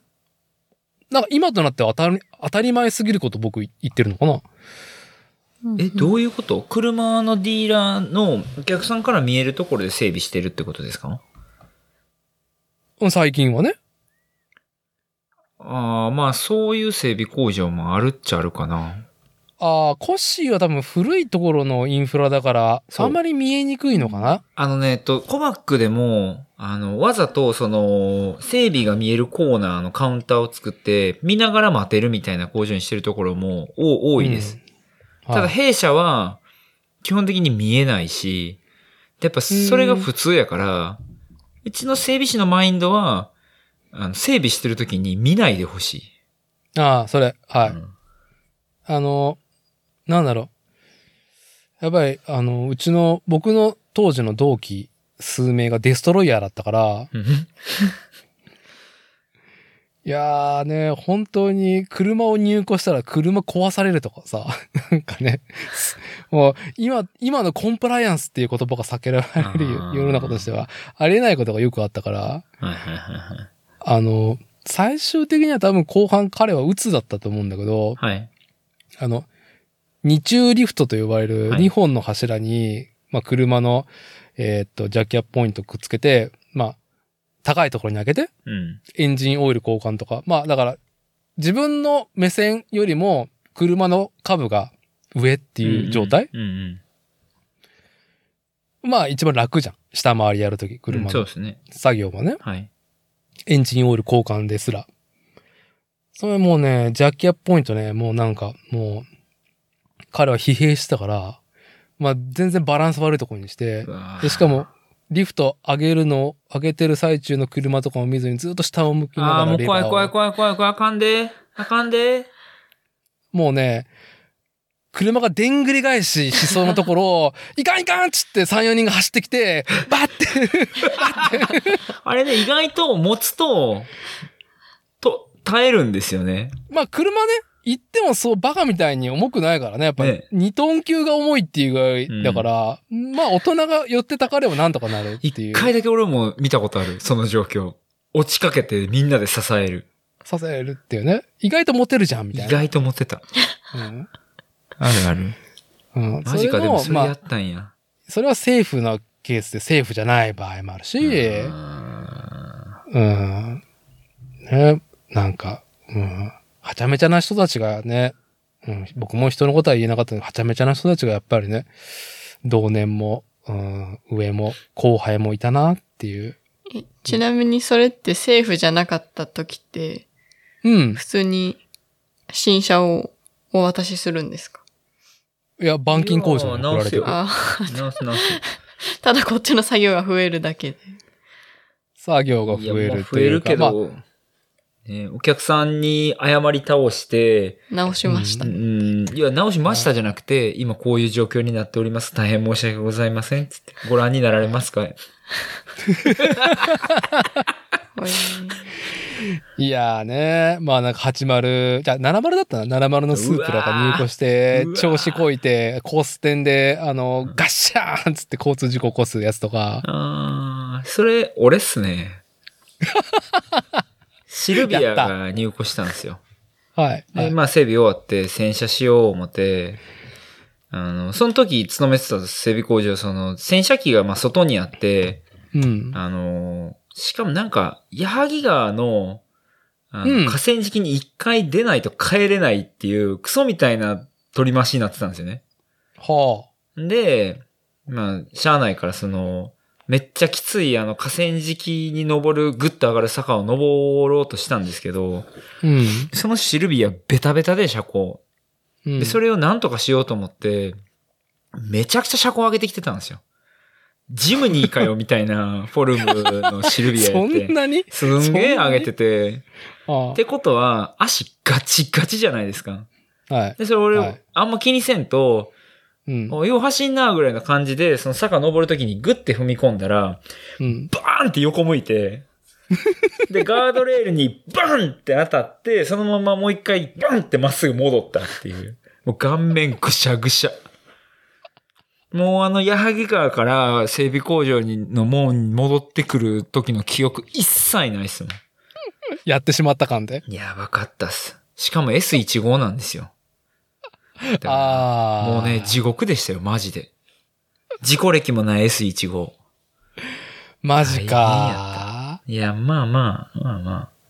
まあ、それはね、まあ若干その、顧客にもなんか過失があるっちゃあるような気がせんこともないけど。その時の店長、ね、もうこっぴどく怒られて、はい。まあそれ怒るっすよね。で、お客さんにめちゃめちゃ怒られてるの俺横で見たし、それ俺にめちゃめちゃ怒ると思うんですけど、うんまあその当時の店長が今コバックの本部に、あうんの、コンサルみたいな感じで行って、うちとかにこう、あの、コンサルするんですけどね。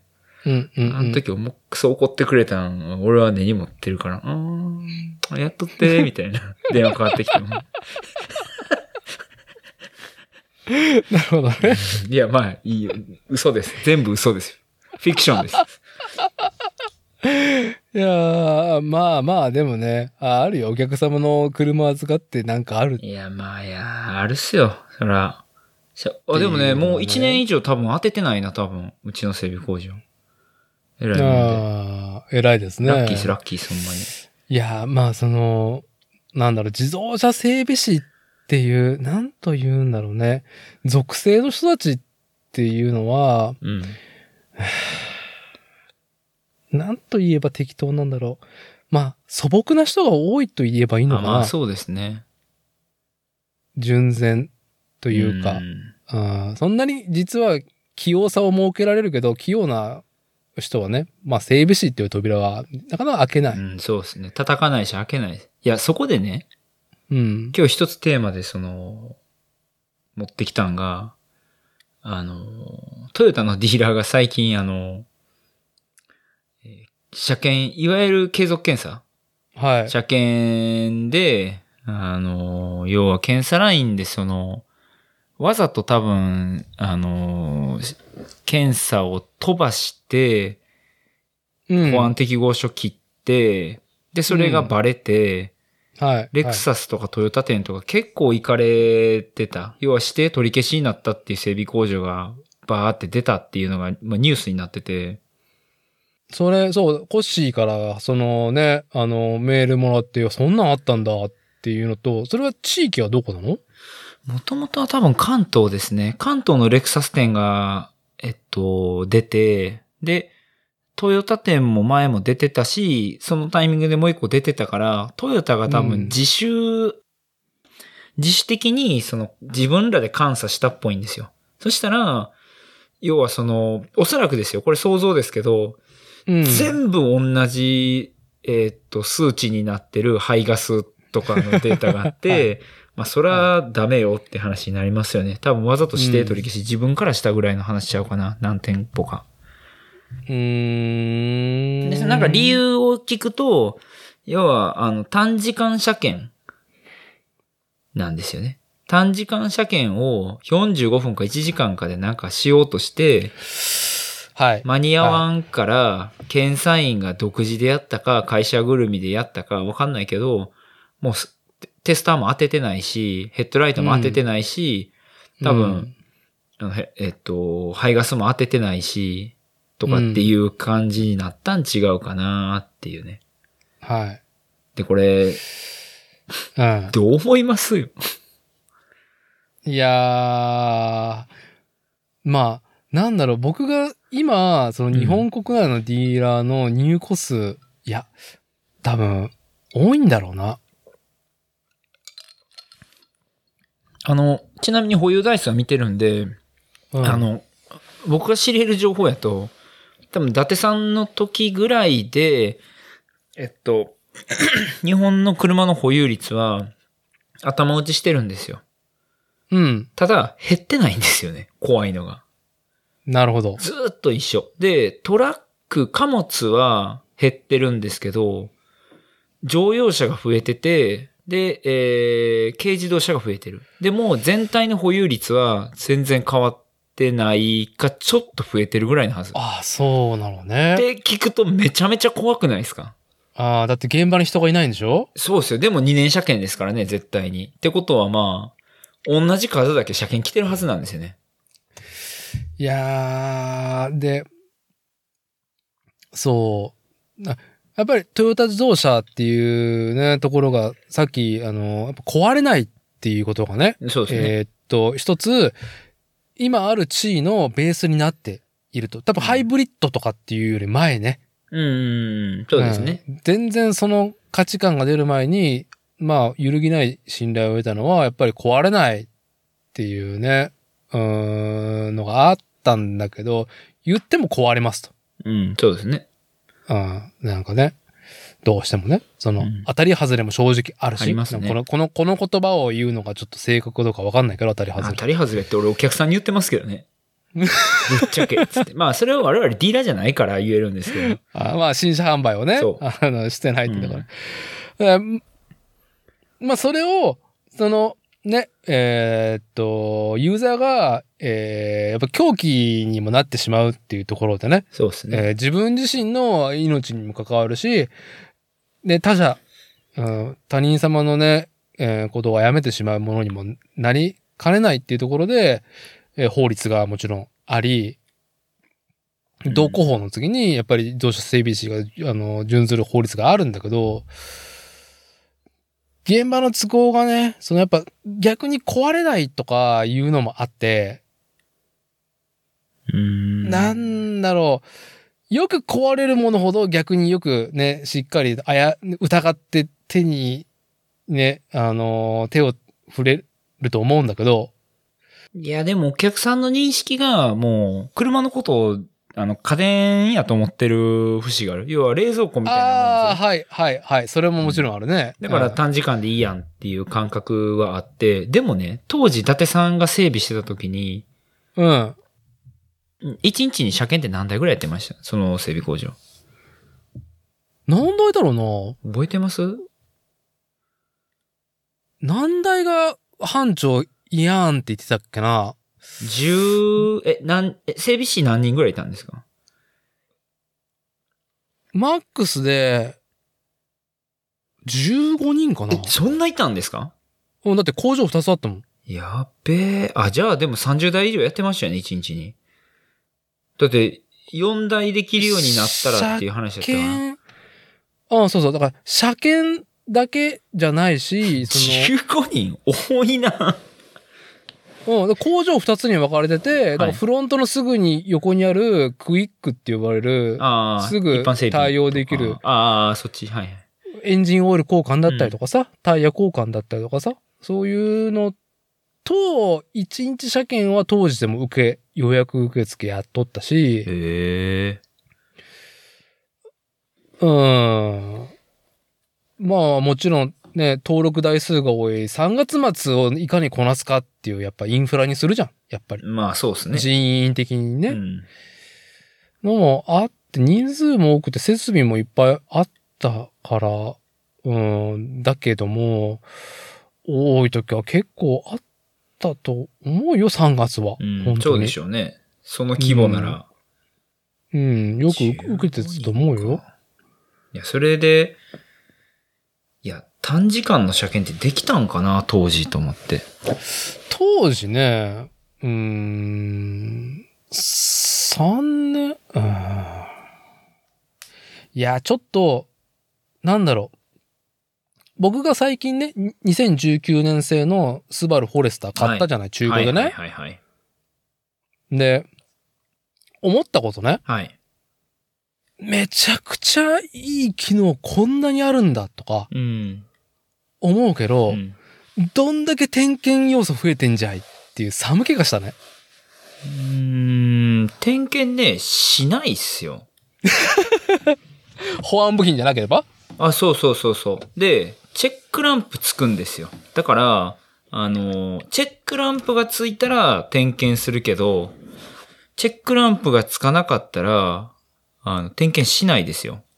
あ、あの、だから使用保管部品と言われる制動だったりとか、あそうそうそんなんはしますけど動力系はうん見るけど、うんあの、例えばその自動ブレーキとか、いわゆるうん OBD 車検って言われるやつですね、今で言うところの。な、何それ初めて聞いた。ああ、あのね、えっと、えっと、整備工場ってもともと認証工場と指定工場じゃないですか。はい。で、その認証が変わったんですよ、今年から。え？あ今年から。うん。つい先日。えっとね、特定整備っていう名前に変わって、うん、要は、いわゆる分解整備っていう文言はなくなって、特定整備っていう文言になったんですよ。なるほど。それは今まで、いわゆる分解整備って言われてパッと思い浮かびますかね。例えば、ブレーキキャリパー開けたりとか、はい。まあドライブシャフト取ったりとか、あの、要は保安上の責任が生まれる作業だよね。そうですね。はい。そういう部品を取ることだけではもうなくなったよねっていう認識が広まって、あの、うんダイヤグを見たりとか、要はコンピューターつなぐ作業ですね。を、あの、もう、しましょうと。で、その OBD っていうのが、あの、えっ、と、何の略やったっけなえー、まあ、電子なんちゃらかんちゃらとかの略で、はい。そういうのをはい点検するのも車検に含まれるようになったんですよ。ああ、だから、自動車メーカー、自動車作ってるところも、後々のアフターサービス整備として、そういうコンピューターで異常検出ができる。自己、診断をするあの、うん。は診断する要素が増えたから、大学つなげて、要はね、あの、車の、えー車自身が自分のことを、あの、どこか調子悪いかっていうね、ログも含めて、あの、リアルタイムで診断できる、その能力ができてるから、コンピューターつなげて、それで見りゃいいよって、それで OK だったらいいよってこと？おそらくそのフォレスターは、多分7、8年経っても、チェックランプがつくことなんて本当に1回2回とかだと思うんですね。7、8年で。うん。てか、つかへんのちゃうかな。いや、僕が現場にいた時でもエンジンチェックランプがつくっていうトラブルはめっちゃ減ってるからね。ああ、もうい、もはやですよ。もはや。うんまあ、O2 センサーとかがあるから、つくときはつくんですけど、でももう、うん多分その車で、その、伊達さんが懸念してる、例えばその、ハンドル周りについてるボタンとかの、うん。あの、ことで、なんかついたりとかしないですよ。で、あ、なんか問題があったとしても、基本的にチェックランプっていうかそのセンサーついてくれるから、うん、点検内容自体は正直増えてない。へえ。た、だ、お客様からの質問は死ぬほど増えてると思う。ああ、あ、まあ、確かに整備記録簿とか見ても別に何も変わってないもんね、フォーマット。そう、ああ、そうですね。細かいところは変わ変わってるとは思うけど気づかないところ。全然。ああ。まあ、その、じゃあ、レクサスのその指定取り消しの件に話戻すと、うん。まあ、なんか、やっぱ、僕がね、20年以上前かに現場にいたうん。時から嫌だったことね。あやっぱ、車、新車売るのが、その会社にとって一番市場な、そのミッションをこなしてるものになるわけよ。新車販売してるディーラーだったらね。はい。そうですね。そりゃそうなりますよね。うん。だって、一番利益取るところじゃん。そうですね。なんだったら保険を売った方がいいわけね。会社としてはうねん。。そうですね。うん。しまいには携帯電話のノルマも俺たち与えられてたからあね。りましたね。au ですよね。いうう。んはい。ねえ、純然たる自動車の整備っていうことの利率がもう僕がいた90年代中盤からもう全然ねえんだな、これっていうのは感じたし、うん。それ以外で、えーっと、なんかね、会社っていうものを、うーんと、なんだろう、売り上げ作っていくっていうこと？うん。は、やっぱ、新規に顧客をつかみ、物を売る？新車を売る？うん。中古車を売る？まあ、あと、早く、あー車検ではないな。なんだろうな。何が利益取れてたんだろうな、整備で。いや、まあ、油脂系じゃないんですか？あ、まあ、でかい作業なんかな。しタイミングベいや違う。うちは法人契約だわ、やっぱり。ああ。いかに整備の大口の法人契約を取れるか。はいはいはいはい。うんだから、例えば、重整備が生まれた仕組みも何かっていうと、えーっと、やっぱ個人よりも、うーんと、車用車とかを適当に乗っていた従業員が、ねうん、例えば、2万4千キロオイル交換一回もしたことないような いいっすね。やつが、あのね、ぶっ壊れて、でも、新車交換が保険屋から降りんから、か、もしくはその会社のジャッジか知らないけど、うん。うーんと、エンジンオーバーホールするっつって。ま、あ、そうっすか？みたいな。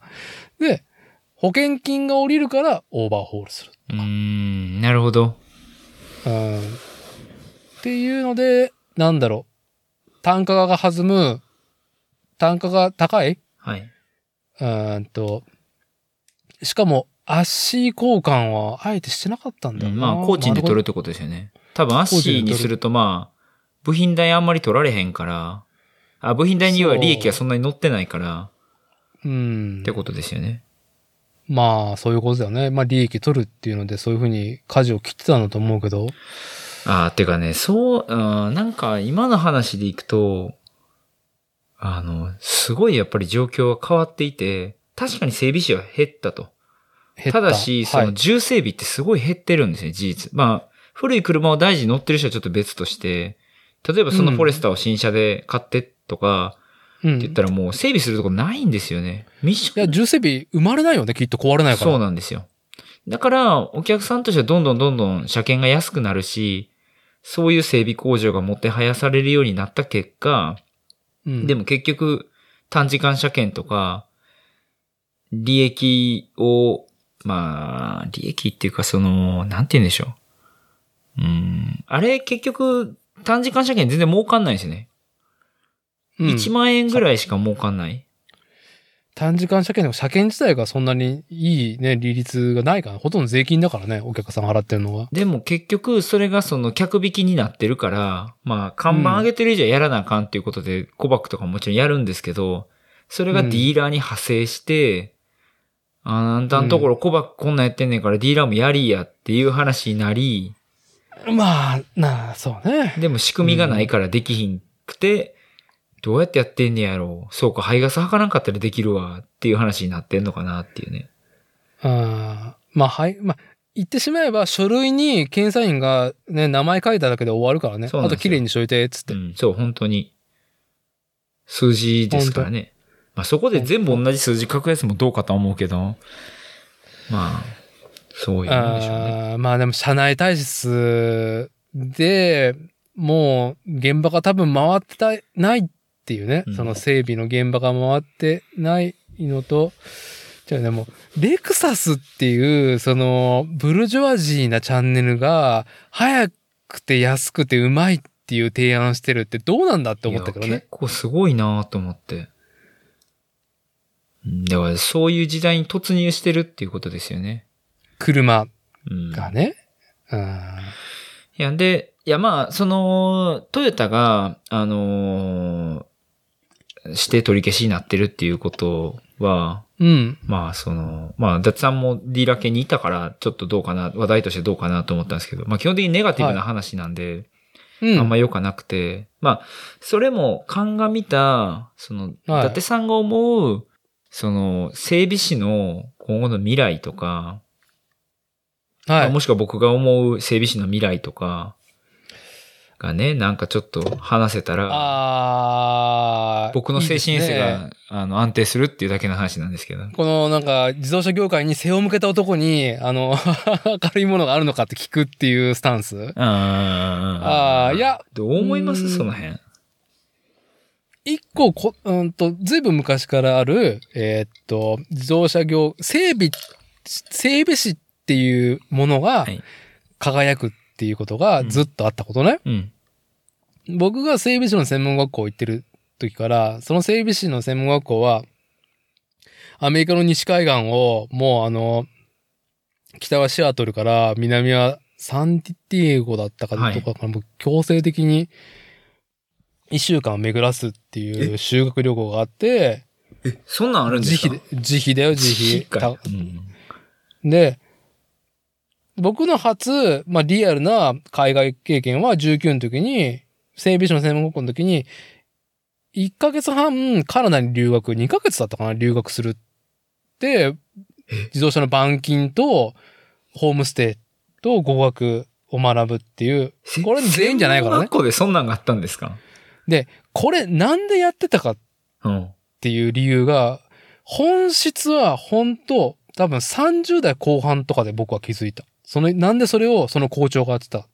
うん。その、トヨタの学園法人の自動車の専門学校の、えーっと、一番初代の人、もう亡くなられて方なんだけど、えーっと、トヨタ自動車の、どこの部長だったっけな、本体のなんかの部長で叩き上げだったんだけど、えーえーっと、そういう、なんだろうね、系列店のなんかアフターサービスの自動車整備についての、うーんと、レベルを上げたいっていうので法人立ち上がって、うん。で、初代校長だったんだけど、その校長が自ら、その、全員参加のアメリカ西海岸、うーんと、シアトルではうんボーイングの工場を見せて、カリフォルニアでは当時のセルカ、何系のセリカは忘れたけど、セリカの天井をバーンってなんかメキシコ人が切って、あの、なんだ、サンダーで、うん。で、あの、あれ、サン、サンルーフじゃなくてあの、自動であの、あはいはいはい。ホロホロのさはい。オープンカーになるセリカを作ってる。まあ、やっぱ新車の天井付きのやつをサンダーで切っカスタムてしてるところですね。見せたりとか、でもそれでも遊園地するてったりとかっていうアメリカの文化。で、まあ、カナダにそうやってホームステイをさせるってこと当時だとグローバルっていう言葉がナウな感じ、ナウうイ。ん。でもなんでそれしたかっていうと、うん。この校長が、冒頭にもこの整備士の話をした時に言ったように、えっ、と、離職率が半端ないじゃん。うん。要は、専門学校ビジネスっていうもの今あるね。いろんな。はい。それ出たところでどうなんのっていうことに対して、うまく、この、えっ、と、10代の、その若者のモラトリアムから出したくないっていうのと、親が何かその社会に出す前に、えっ、と、子にできること、お金を出せることっうん。ていうところで、まあ、専門学校っていう完全なビジネスじゃん、今。まあそうですね。が、あるんだけど、お金もらってるけども、でも、その、整備士っていうもの、自動車業界から離れるのは見込んでいるうん。こと、うん別にそれに目をつぶりゃよよかったと思うよ。とその経営方針としてはね。別に。あの、毎年250人ぐらいさ、新入生来てさ、排出してその後別になんかトヨタのディーラー行って数年で辞めたりとか、うんまあそもそも自動車業界に行かなかったとか、いやうん国家資格はね、取れたからよかったじゃん、とか。ね。じゃなくて、多分、多分というか、えーっと、以後その人の人生にとって、その、なんだろう。まあ、視野を広げさせるっていうこと。そうですよね。うん、これ教育多分、教育者としての視点でねじ込んでたんだなっていうのが分かって、経験させること。整備士としてはやっていけれないけど、この学校に来た経験上、その海外、グローバル、もちろんトヨタ自動車もどんどんどんどんまあ世界に行って。してる時っていうところの、工業高校卒とか、その学がないやつでもそういうものに触れる機会っていうのを与えたんだなうん。エリートの教育だったら、それはさ、機会があるわけじゃん。まあ、親が、まあそういうね、エリートだったら海外っていう視点ももちろん今だとね、当然与えれるし、うんでもそういう、なんだろう、やっぱ素朴かつ内向的な連中にね、えーっと、そういう世界があるっていうのを無理くり見せるってことを一個したし、えーっと、その当時でさえ、専門学校、その学校卒業生でアメリカに行って、えーっと、起業したやつもいるし、ええで、なんでかっていうと、車が修理できるやつなんて整備工場にアメリカにいないと。ええいう時代。おなるほど。今のだってアメリカのハイウェイ走ってもさ、タイヤとか転がってるじゃん。僕それを、あのーあれやと思ってました。あの、車検システムがないからっていう理由やと思ってましたけど、整備士がいないからなんですかね。まあ、多分両輪なんだろうね、それは。まさしく。。なるほど。うん、お金出しても別になんかその壊れるっていうか。うん。うん、そういうもんですよって。でも、その日本人の整備士は向こうに渡っ、アメリカに渡って、向こうの工場で働いて、で、当然当たり前のことだって言っても、お前出ら直せるじゃんみたいな。うん。すすごいねみたいな。っていうので、えーっと、名を挙げて、で、日本の自動車整備のコンセプトを、まあ普通だよね。なんか、入庫したものをちゃんと見て直すっていうのを、ちゃんととつとやって、えーっと、フランチャイズ作ったり、整備士がいるとかうーん。もあるし、今はさ、あーんと、日本、アメリカでも日本人の名前とかの下にサーンってつけるじゃん。ああ、ありますね。はいはい。あれのいろんなできた理由の中で、ほら、いたじゃん、あの、空冷ポルシェのカスタマーのあの名前で忘れちゃった。ああ、はいはいはいはい。わかるっすわかるっす。名前何やったっけな。カリスマいるじゃん。はいはいはい。アメリカで、え日本でも確かカスタムやってて、うん向こう行って、で、空冷ポルシェを切って貼ってあって、オリジナルカスタムして、はいはいはい。えっと、だ、えー R、何やったっけな？名前が出てこんな。うん、なんとかさんって 言われてる人言ってしまえば日本でいたら板金工じゃん。ああ、まあそうですね。まあ、ヤンシャを作ってるう。ん。まあ、ヤンシャですよね。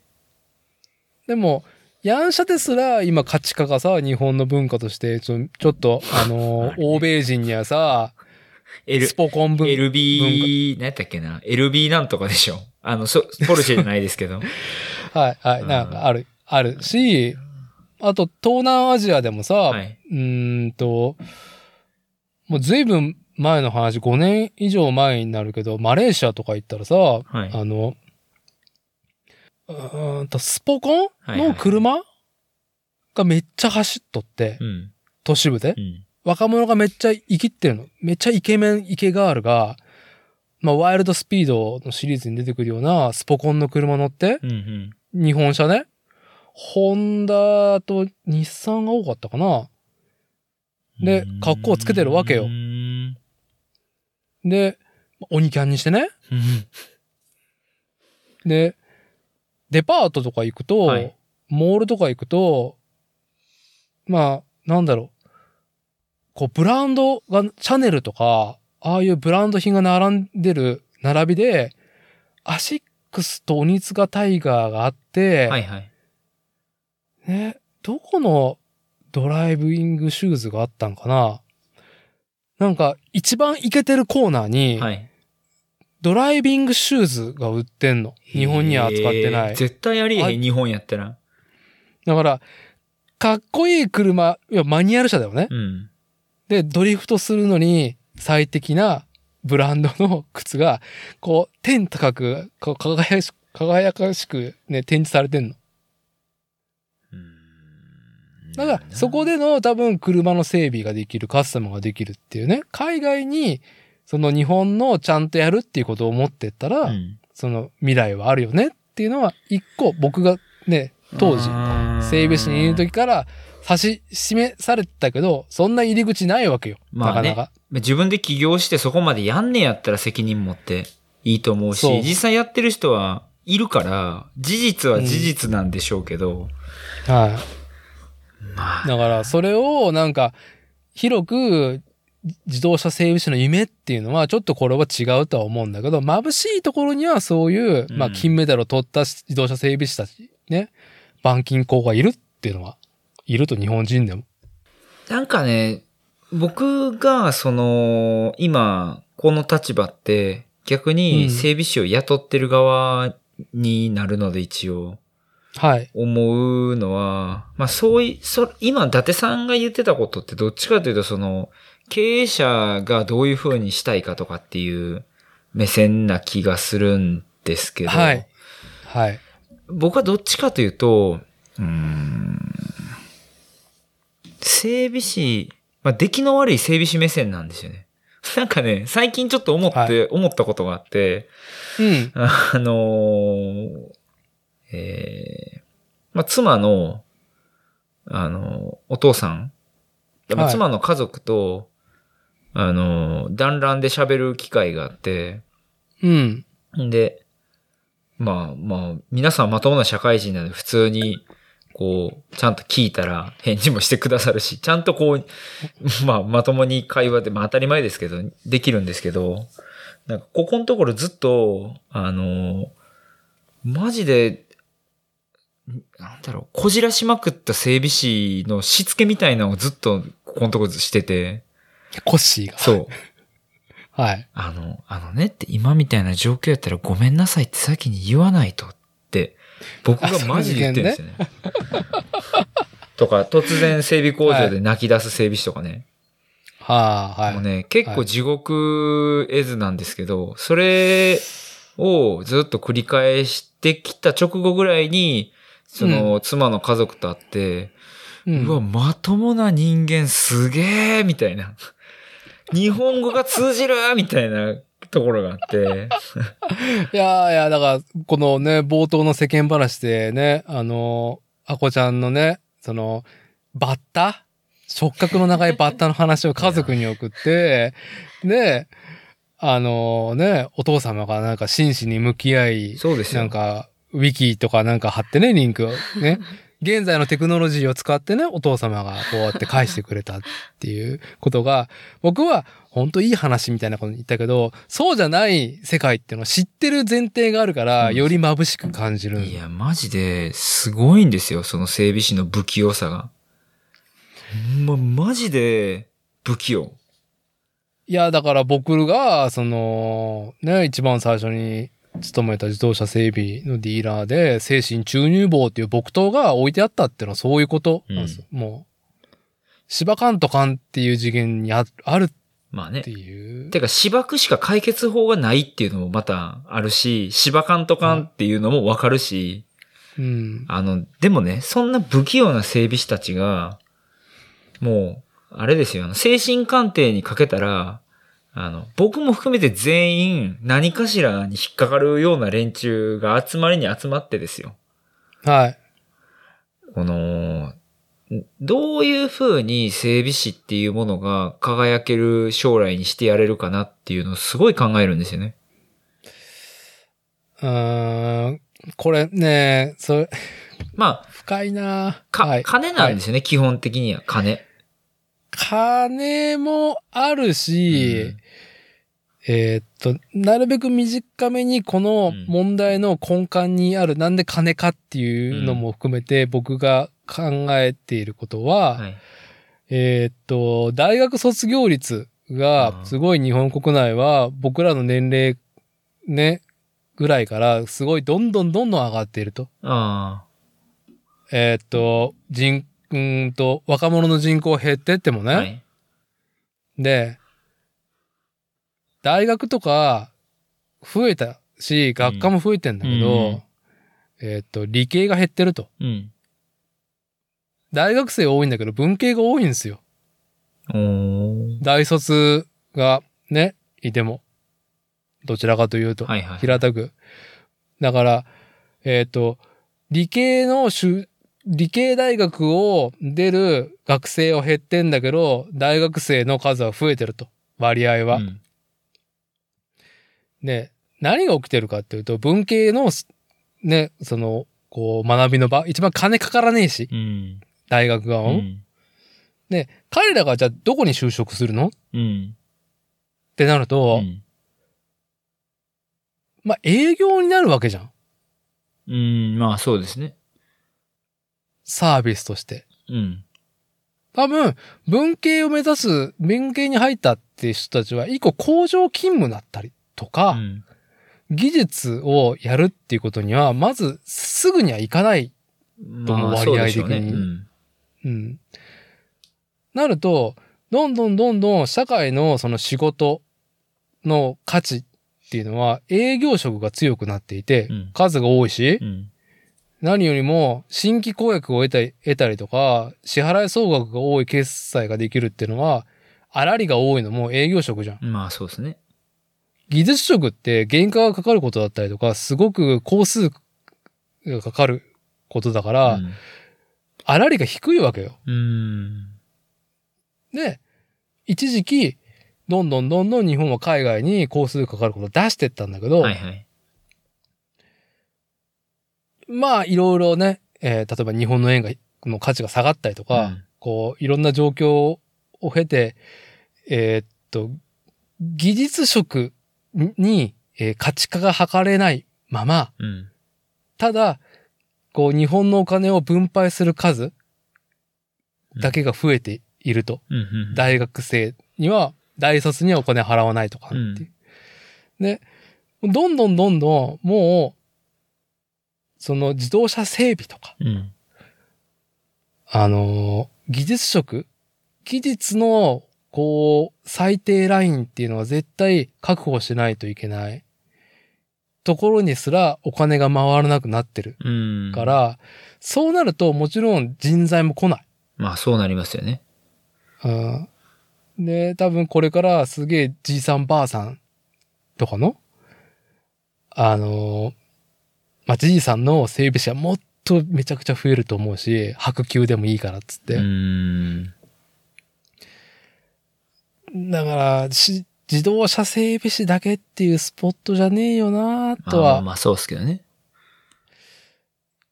山を当てるっていう状況もさ、例えば漁師とかさう、ん。農家みたいに山を当てるっていうロマンもないじゃん。まあないでしょうね。てかそこまで野望があったら、もっと違うことをやってるでしょうしね。その、整備士ではないでしょうね。少なくとも。整備士ではないね。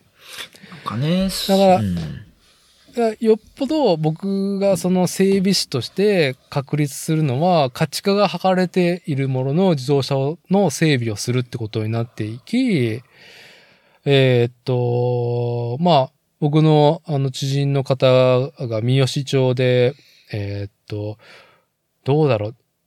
70年代、80年代の日本車の旧車ばっかりを扱ってるところをうん。やっていて、そこは、レストア整備、車検、車検もやったかな多分やってるな。あとは、もう塗装とか、もう、で、部品のストックもいっぱいあるっていう、要は、技術が光る場所で働い、いや、まあ家業でやってんだよね。うん。そこってさ、もう今、旧車の維持っていうのは税金がね、どんどんどんどん上がってるから、うん顧客がさ、まあいいお金を払ううね。うん。っていうところになって、最新の設備がなくても技術と知識があったら、その古い車を使ってるっていうのは、ある一定のラインの、その収入も得れるし、ちゃんと、その整備士の知識と技術っていうのは、すごい活かされる場所ね。うん一個これは。は、国内でも少なくともあるけど、こう、なんか、なんだろう、わかりやすく仕切り直しで、職人がいる整備工場みたいな看板を掲げても、単価が、あ上がるようなイメージもないしね。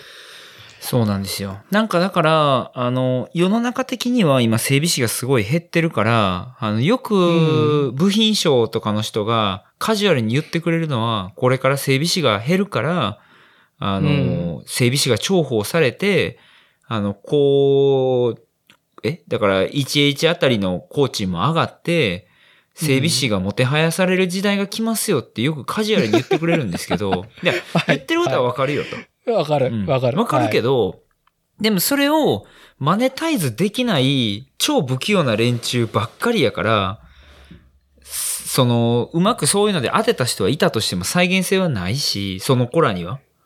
そう。うんでも、なんかね。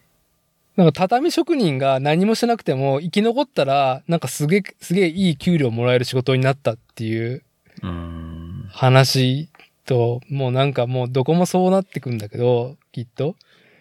要は、畳がもう家を建つ、建てるとか、うん家を維持する上でのインフラじゃなくなったわけじゃん。うん、そうですね。売ることも、畳をなんか直すことも、こうね、必要なくなったんだけど、でも少なくともある畳がいいっていうところがあるし、畳の良さもあるから、うん畳屋さんっていうのは勝手に、あの、割のいい職人さんになったわけね。でも、ただ滅んだよ、ほとんど。うん多くがね。まあその中で生き残ったところはっていう話だと思うんですけど、これ車インフラなんでねっていう。これがね、まあ、なん、なんだろう。すべて車が自動制、自動で運転がね、こう、基本となった未来になったら、どうなるかわかんないけど、でもね、タイヤはなくなんないし、板金整備はなくなんないし、パッドも多分減るは減ると思うんですよ。うんうんうん、だからその、まあ、えやっぱ言っても、人間乗せて走ってて、安全を確保してるものやから、冷蔵庫じゃないから、やっぱ壊れると思うんですよね。うん、でも直し手が減ってみたいなことになろうことかと思うんですよ。はい。えでもその時にお客さんが、あのー直そうとしてる整備士、えインフラがないと。整備士がいないから。うん。どうすんのっていう話になったりとか、なんかね、バランスがどんどん崩れていく様が見えるんですよね。で、僕はなんかその、はい。なんだろうな、今働いてくれてる若い整備士に、少しでも、あの、未来を明るく、いや、要は、あじゃあこういうことです。伊達さんがあの時、あの、整備士になったと。20代の伊達さんに、おう、伊達こんないい未来が待ってるよって、俺は今言いたいんですよね。はい。その時の伊達さんに。はい。はい。でも、まだ自分の中にその材料がなくて、なんかこう、うん。もやもやしてるし、ふわふわしてるし、言ってやれないんですよね。あーんとその、なんか今、そう、ふと、ね、もうなんか、こう、いろんなものをあれだよ。もう見えてるものをね、もう適当に合わせて、こう、提案するけど、うん。一個まず整備士が格好をつけれる場所うん。を作ると。うん。ね。それを価値化して、お客さんも体験として楽しめるっていうことでうん単価を上げるっていう手法ね。うん。一個、例えば、自分の、これから例えば車を持つこと自体がすごく得意なことになっていきますと。でもやっぱり自分の車で乗っていたいとか、あと地方は特にね、うん。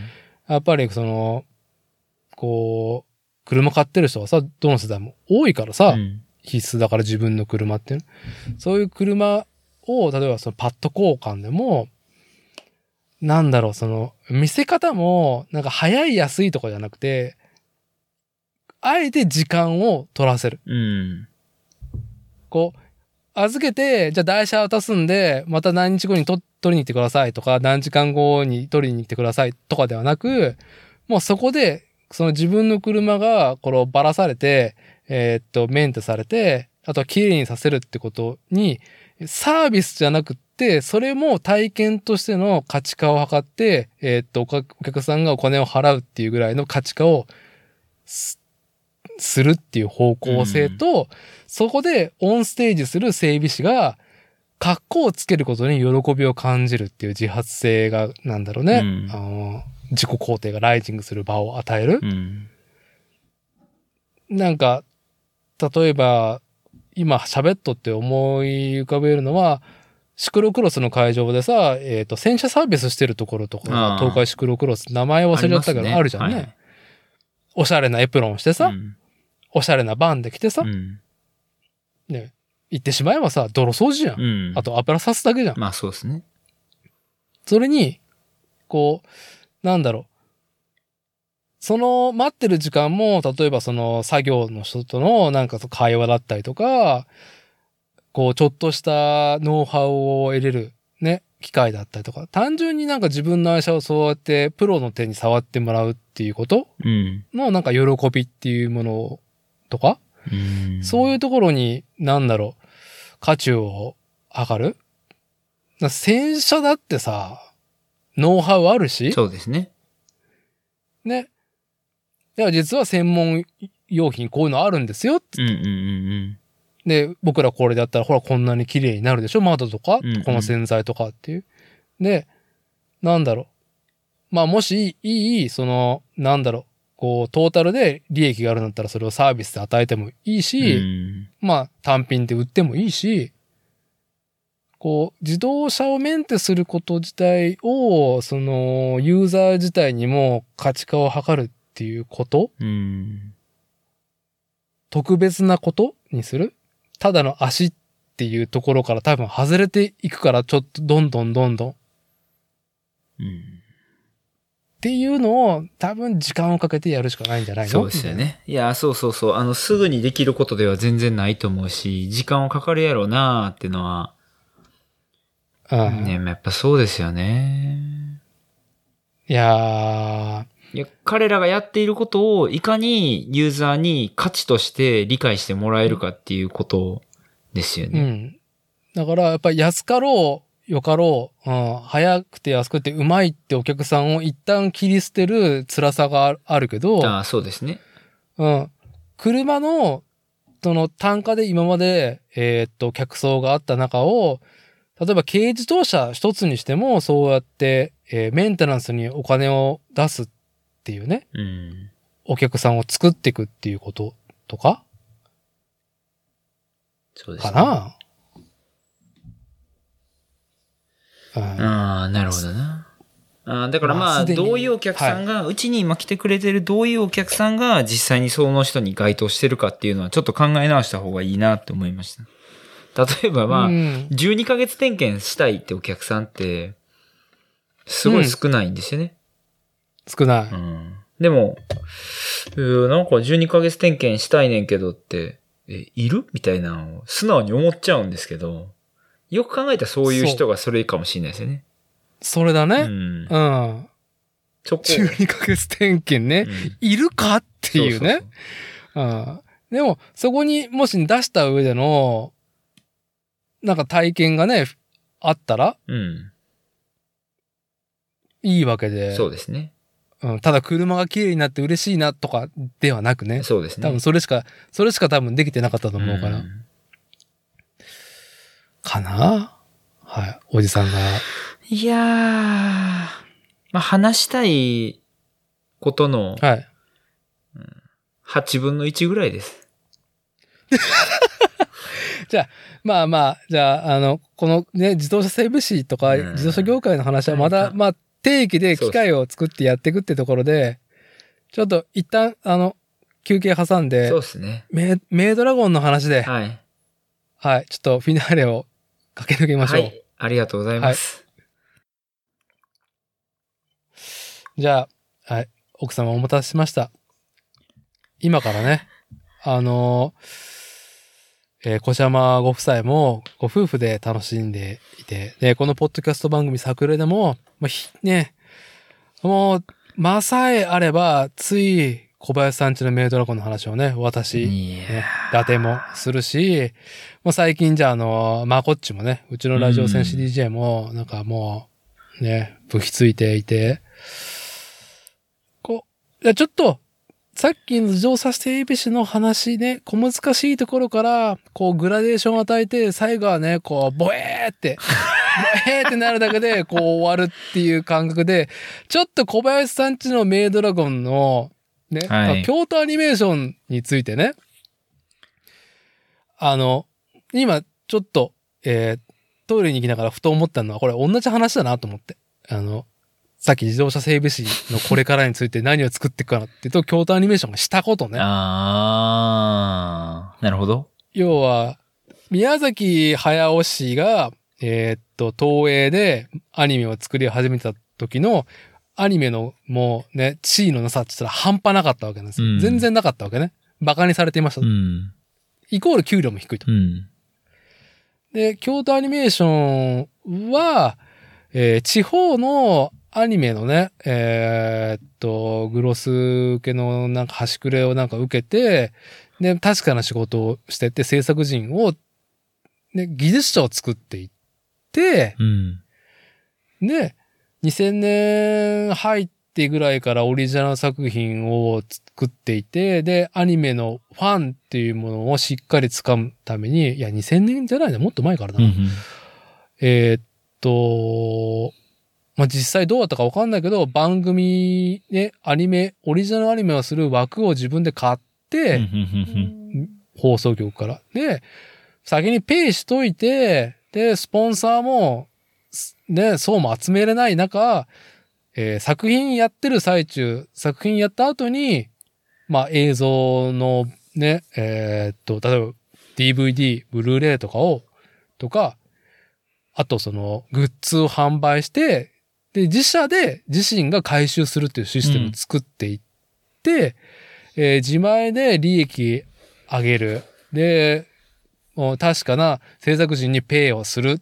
技術を高め、高めてもらううんっていうことを繰り返して、まあ、世界でも屈指のなんか異常ね、技術者集団になったわけですよ。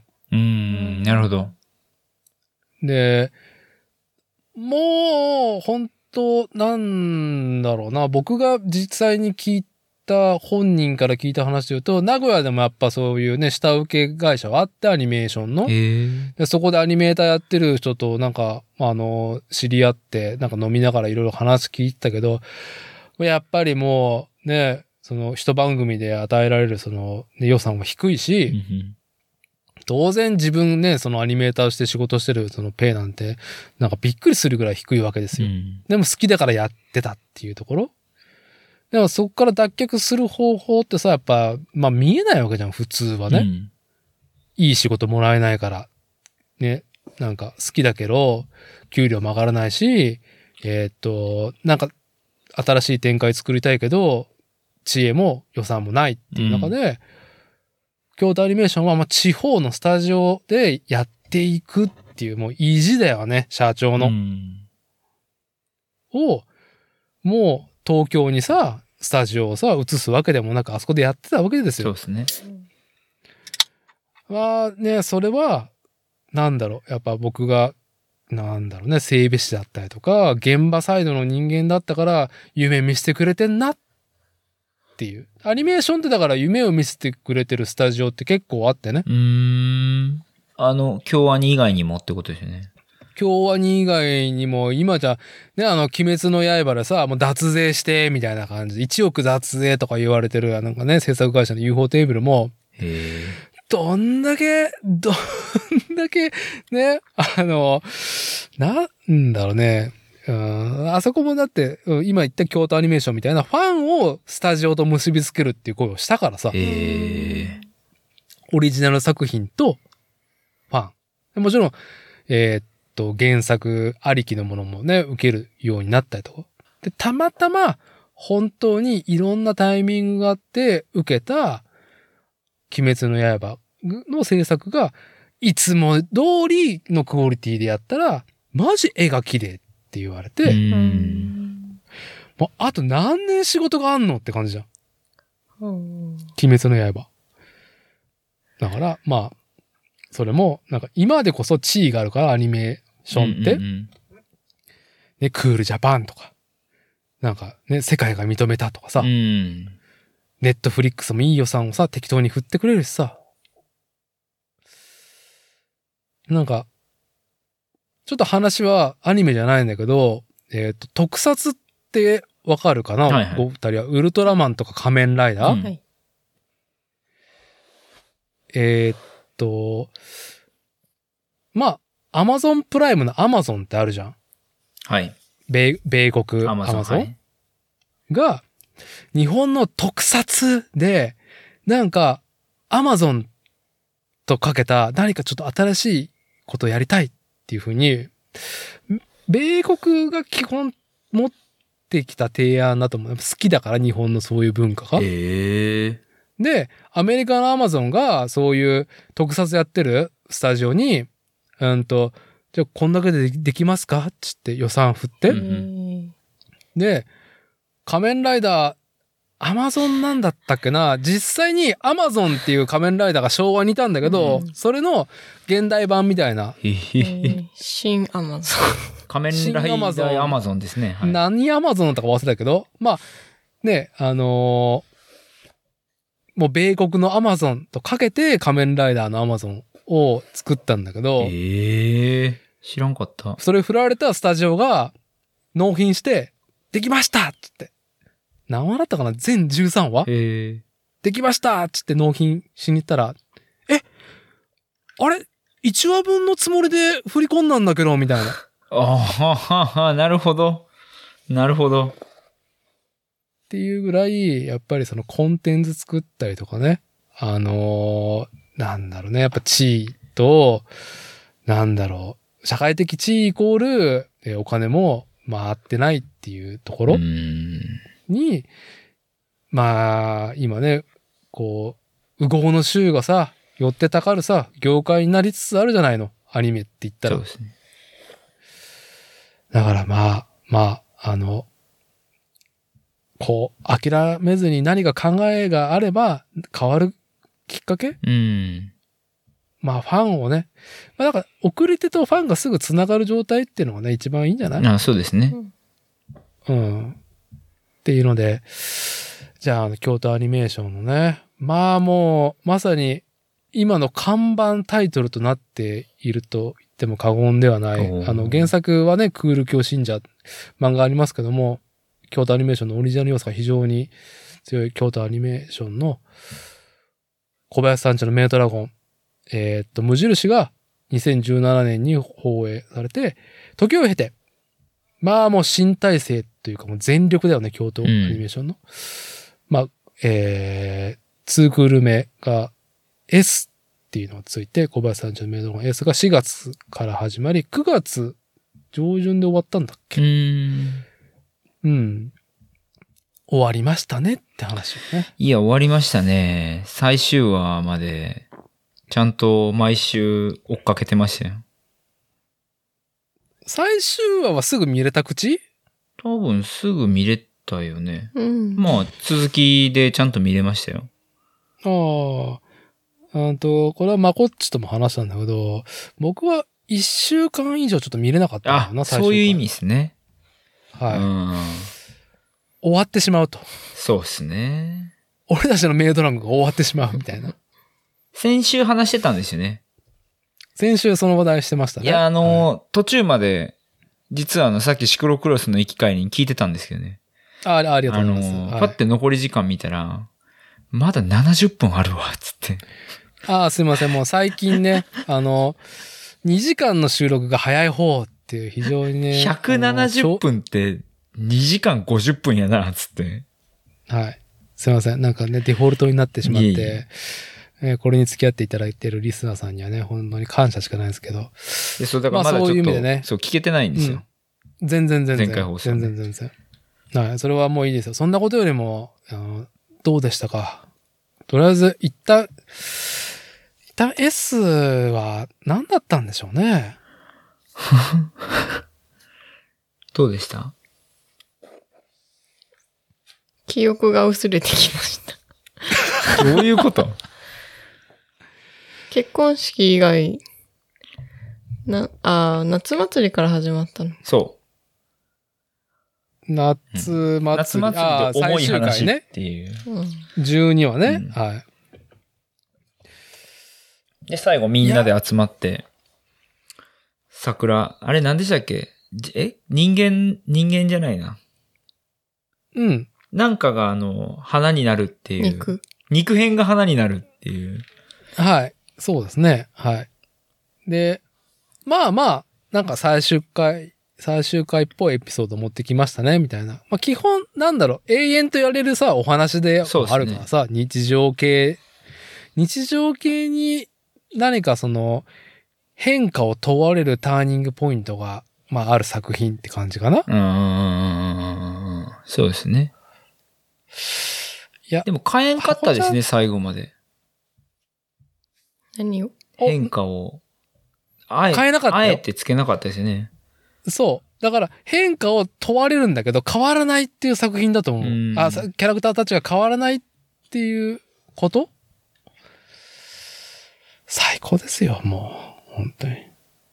だからもう整備士も変わらなくていいはずなんですよ。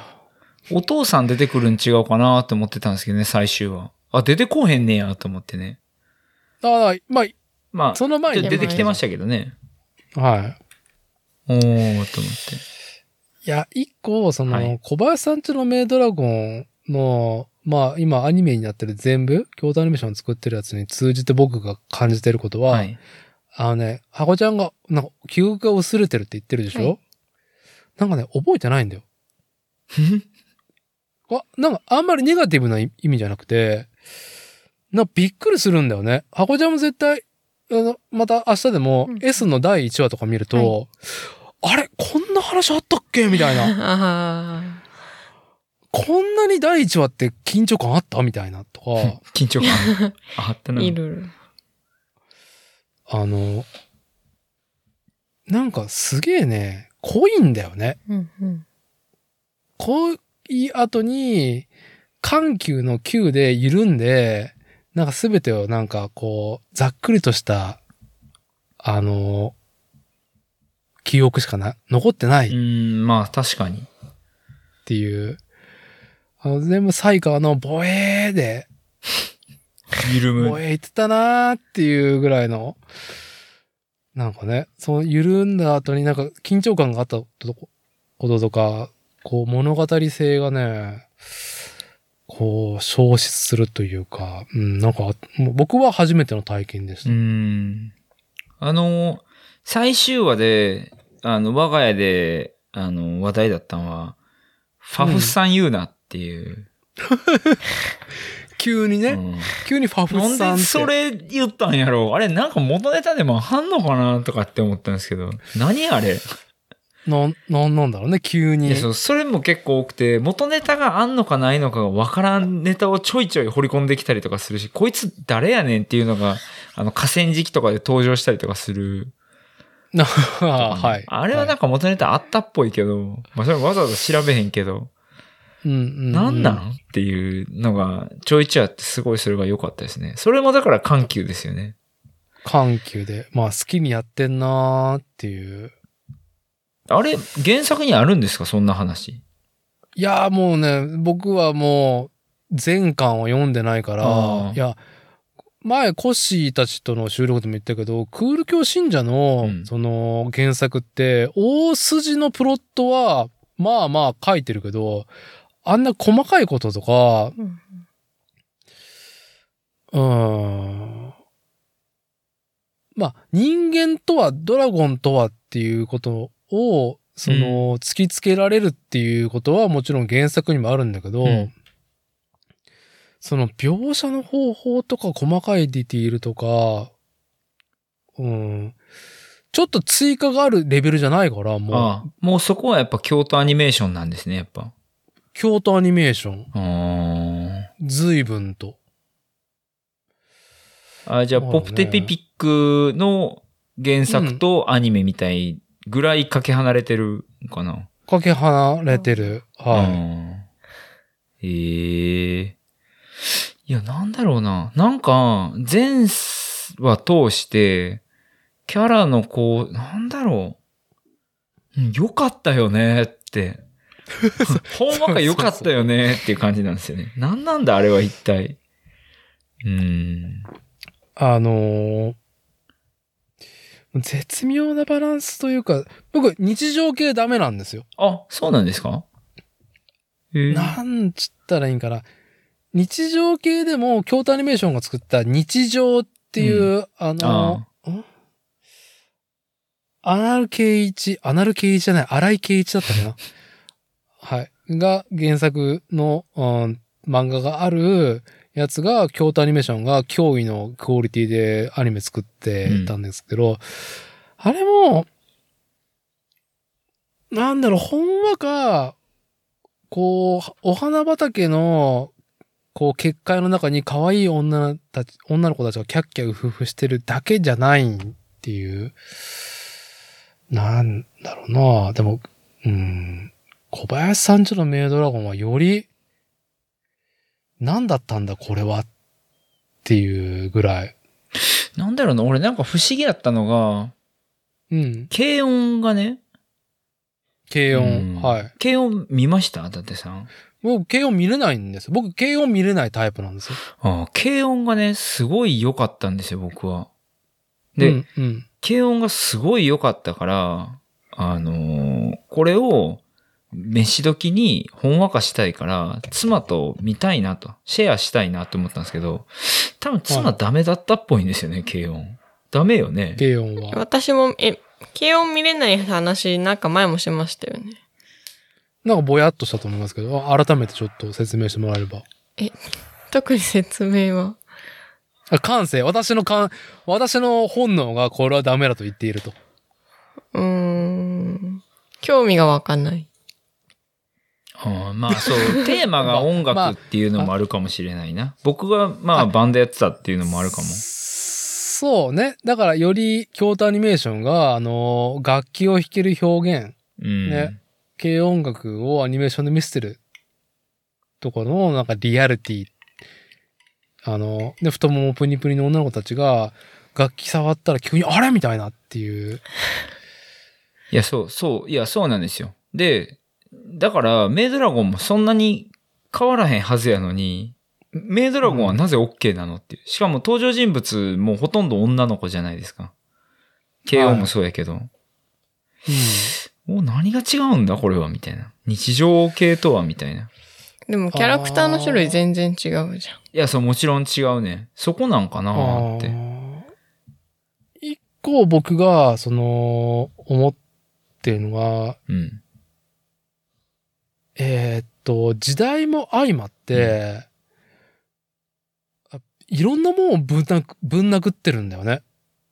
め小林さんちのメイドドラゴラゴン。うん、メイドラゴンで。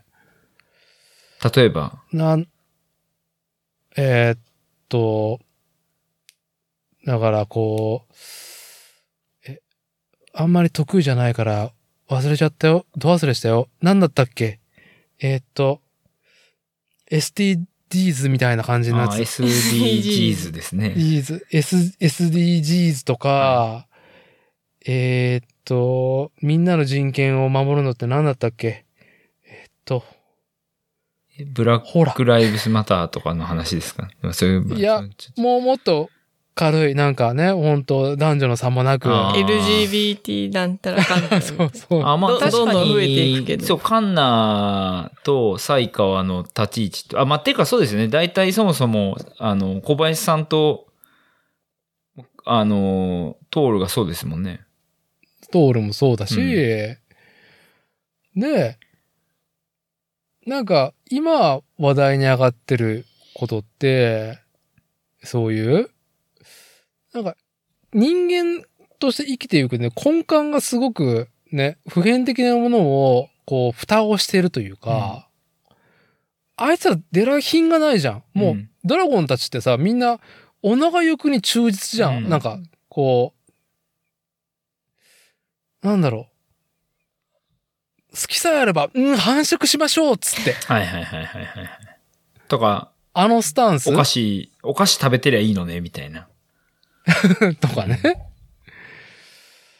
な、なんかあの、うーん、すがすがしいぐらいに、なんか可愛いだけとか、なんか、えーっと、プラトニックな関係性を描くだけっていうものではなくて、結構踏み込んだところに、ズカズカのドラゴンたちが入っていくっていう感覚がそうっすね。あるし、あるし、昨今アニメの表現でさ、なんだろう、女性をこんな風に、ねあ、こう性的なものに見せてとかさ、うん。そういう論で言ったらもう全部ダメじゃん。うん。メイドラゴン。とか、あの、翔太くんとかね。翔太くんのルコーさんなんかも、もうつ、全然ダメですね。うん。確かに。まあ翔太くんも多分、ショタコンの翔太くんですしね。ショタコンの翔太くんですからね。うんはい。名前よっていう。あの、なんだろう、ちゃんと、えーっと、本質を見た上で、なんかこう、人間とはって突きつけてくる感じ？ああれっ、て、表面上の今流行っている、えー LGBTQ とか、えーっと、すぐ忘れる。いかに俺が興味がないのか。SDGs? SDGs とか、あの、ね、みんなに、こう、みんなに平等をっていう、たいなの。うん、の感じを、その前にちゃんと踏まえないといけないものがあるよねっていうのを、ね、むすっごい急にポケーっと、ね、すっげえルコさんのおっぱいが揺れてんなって、お、ケーキボホン、ボホン、ボホン、みたいな。あの、いや、そう、それに、ね、それだけに、まあ、注視して言うと、ひどいよ。考えて、女性キャラクター、巨乳女性キャラクターが歩いて乳が揺れる表現だけが永遠に続くってね、おかあの人それしかないですもんね。どんだけひどいのっていう。え、翔太くんぽよよんって。えー、ぽよよんって。うんっていうのを見せつつも急に人間とは、生きるとは、みたいな、うんこう、なんだろう、社会とは、みたいなことを突きつけた後に、まあ、エルマが、ね、甘いものをなんか食べて、ね、美味しいって。たい焼き屋とかに並んでるとこで締められると、だから難しいことが考えてたんだけど、突きつけられたんだけど、食ってるエルマを見て、ああ、可愛いな、みたいな。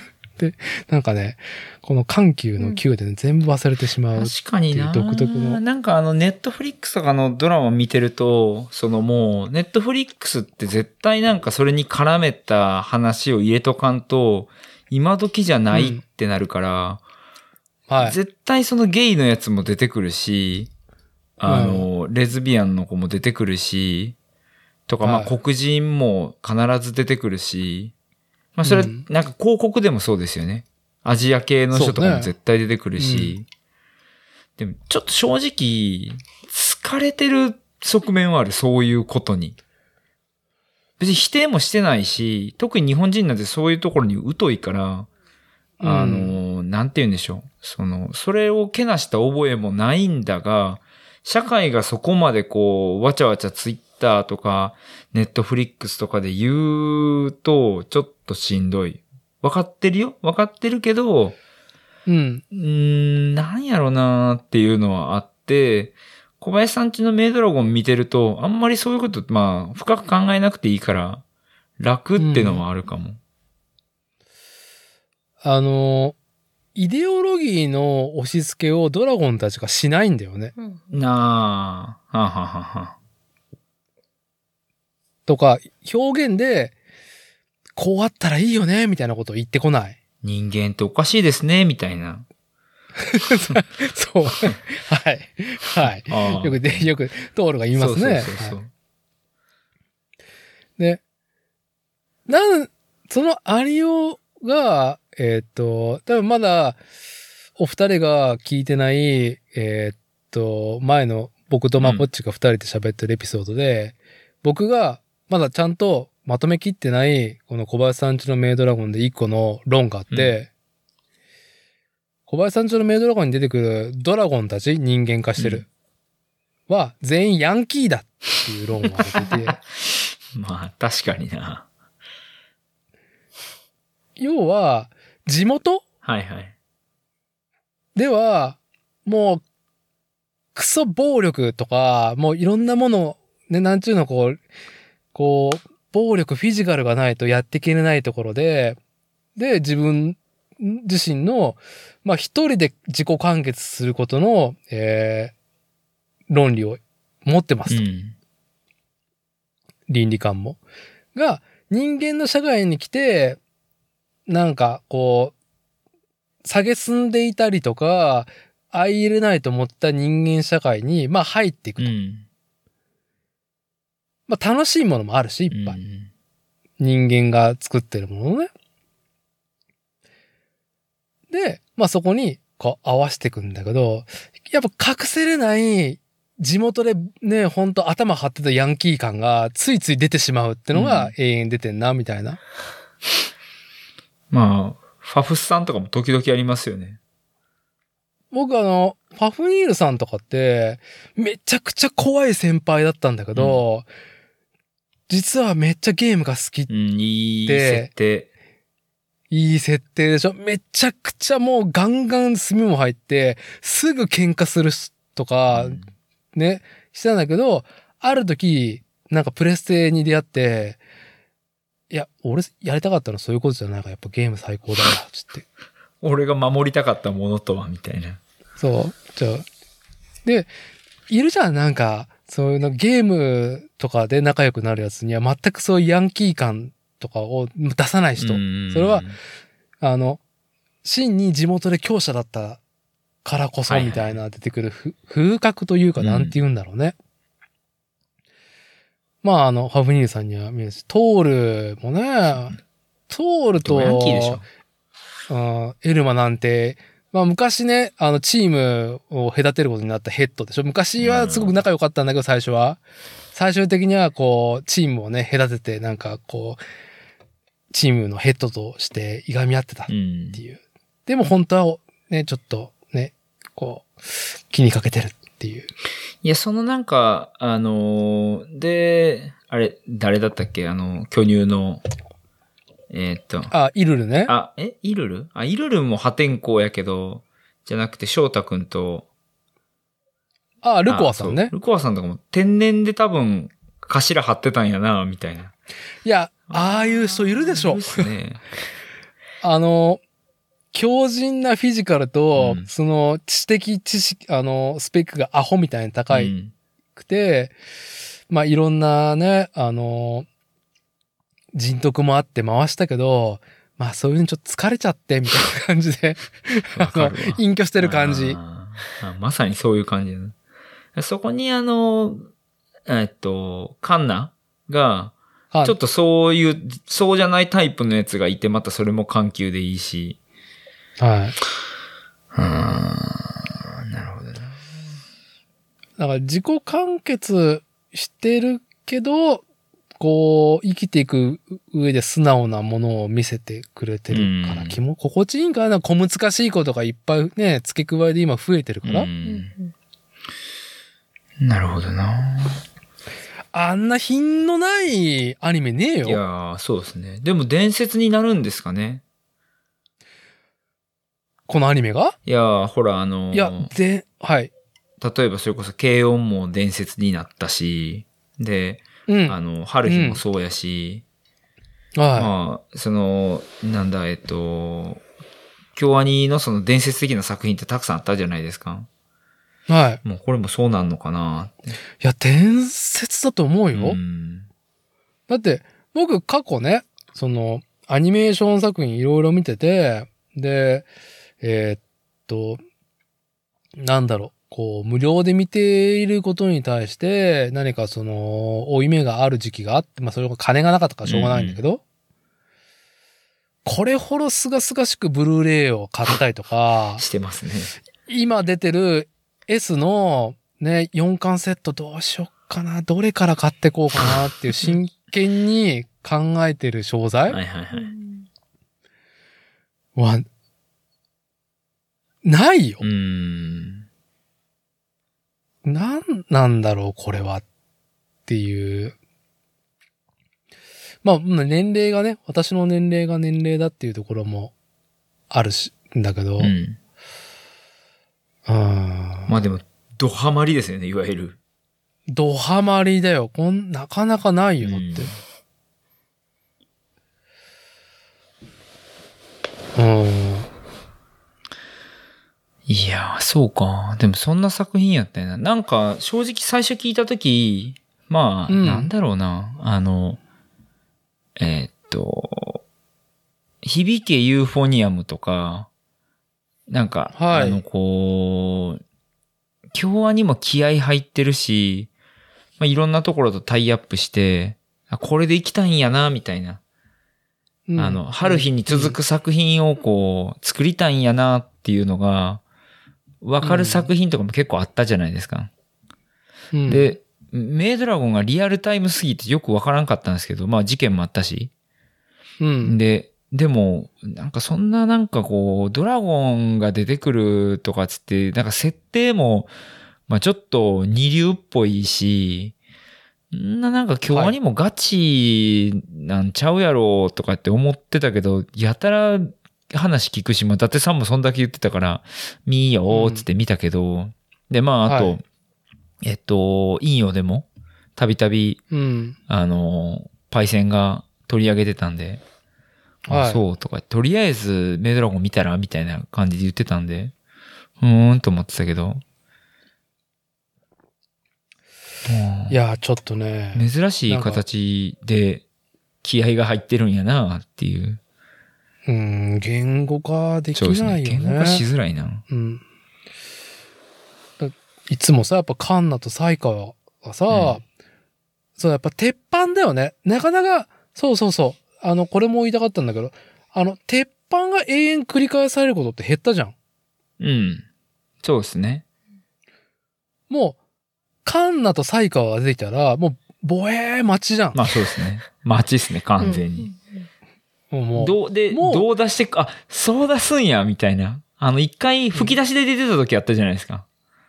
我慢した時。はい。あれ、笑ったわ。ポフ？っていう感じで。あのーね、さっきも言ったように、エルマは永遠食ってるしさ、うん。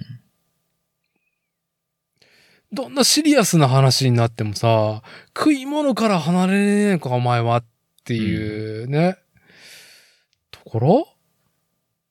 で、ね、ルコアさんはずっと父が揺れてるだけ。うん。もう、なんか、ファフ君のところが、うん、逆にすごく繊細に描かれてるなっていうふうに、僕個人はね、感じてしまうっていうところだけども。うん。いやー、なんなんだろうな。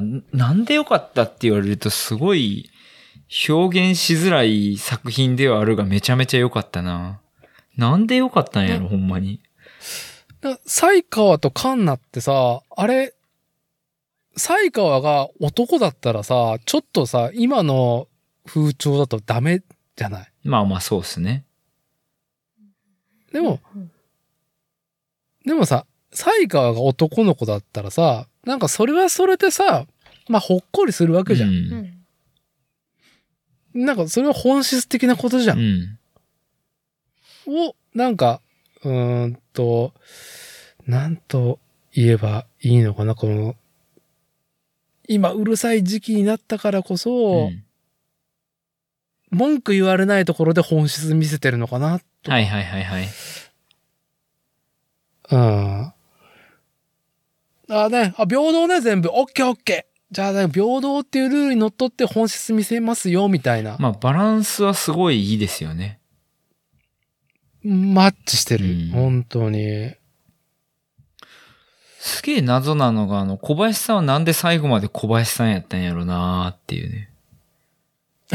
どういういや、下の名前を出さんかったじゃないですか、最後まで。ああ、そうね。あれ、なんか意図してやってんねやろなーって思うんですけど、すげえ謎やった。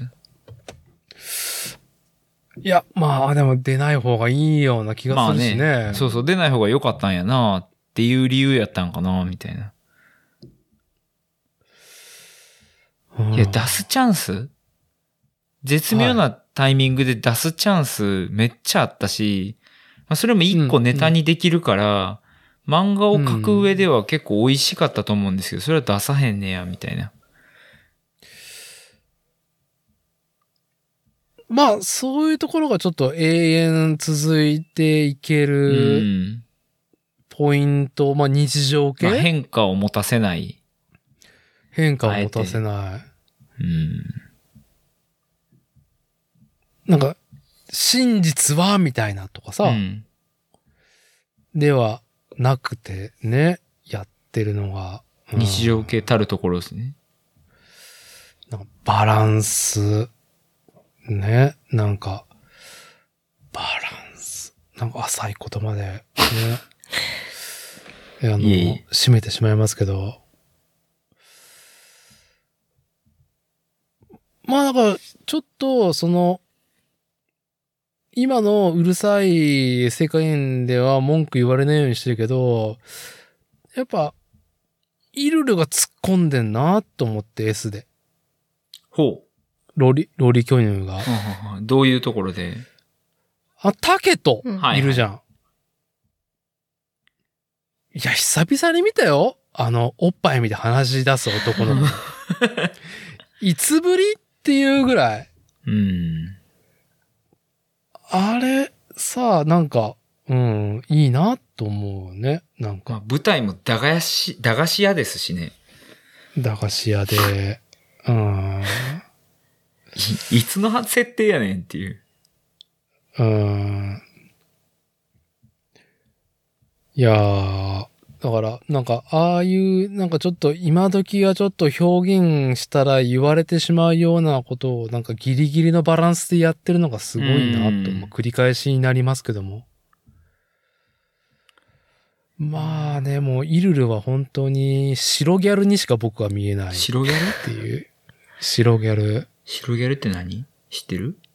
何々って言われても。え？あー黒ギャルと白ギャルがいるじゃないですか。はいはいはいはい。世の中には。えあのーこれもまこっちのとの収録で話したんですけど、やっぱ、ヤンキーの文化ってさ、やっぱギャルというえものになんかグラデーションでシフトする、ね、ところがちょっと僕の中でああるんですよ。ギャル、ヤンキーの女性が、まあ、個性の、こう、発言場として、まあ、ギャルっていうところに、こう、シフトしていくというか、グラデーションがあると、近しいところでね。なんか、ギャルで頭張ってる人は、昔ね、暴走族で頭張ってた先輩と仲がいいみたいな、っなていう雰囲気を通ると、いるのに、あのなんか垣間見ながら、白ギャルだな、と思いながあら、、トールに対してね。あトールにも対して、うん。まあ、僕の性癖で、やっぱあの、オタクに優しいヤンキーっていうのがね、すごい好きなジャンルなんで、なるほどはい。はい。まあ、で完全にこの僕のメガネでそういう風に見てるっていうところなんですけど、うーん。はい。あとなんか、小林さんちのメイドラゴンなんか、思い返せばってありますか？うーん。どう？うん何かことが起こるのが全部ドラゴン側っていうのが良かったのかも、と思いました。今。なるほどね。まあ小林さんもちょっと悩むことあるけど、小林さんと滝谷くんは、普通の生活を送ってるだけなので、うん。ドラゴン側だけがなんかバタバタしてる。バタバタというか。っバタバタ。うん。ていうのも、そうね。はい。うん、よかったです。全然文字になってないですけど。うん。じゃあ、コッシーからはメイドラゴン。いや、でも本当にメイドラゴンをね、なんかええ喋るのすごくむ、言語化するの本当難しい。あの、意外と、えーっと、あ、こんだけ好きで見てたし、リアルタイムで見てたから、なんかぽいぽい出てくるやろうと思ったら、意外とこんなに表現しづらいもんなんやなって。うん。そうですね。なんかそれが、あの、あの、陽先輩の、まあ、とりあえず見たらいいよっていうところに要約されてんのかなって、こう、改めて思ってましたけど、複雑な説明はもういいから、みたいな。あの、ポッドキャスト番組引用のね、あの、ヨウ先輩が、はい。ね。うん。まあ、見たらって。まあ、とりあえず見たらってイいう。ッチーは、あの、要はドクターヤンデルはしばらく先になりそうですけどね、見るの。ようさん見なあかんやつあるっつって。あー まあ、イッチ、ヤンデル先生は、まだなんか必要でなさそうななんかメンタルっぽいしね。メンタル強そうですしね。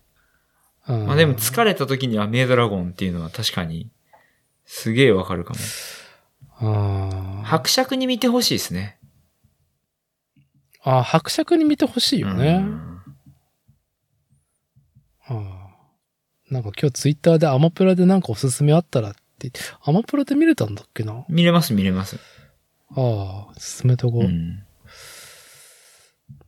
いやー、ね。そう、疲れてるというところと、メイドラゴン、なんか完全、じゃあ僕の話でちょっと締めの方向に行きますけど、えー、今年の夏はね、本当に暑くて現場仕事行くと、まあ私のカレーもあって、うんまあ疲弊したんですよ。うん。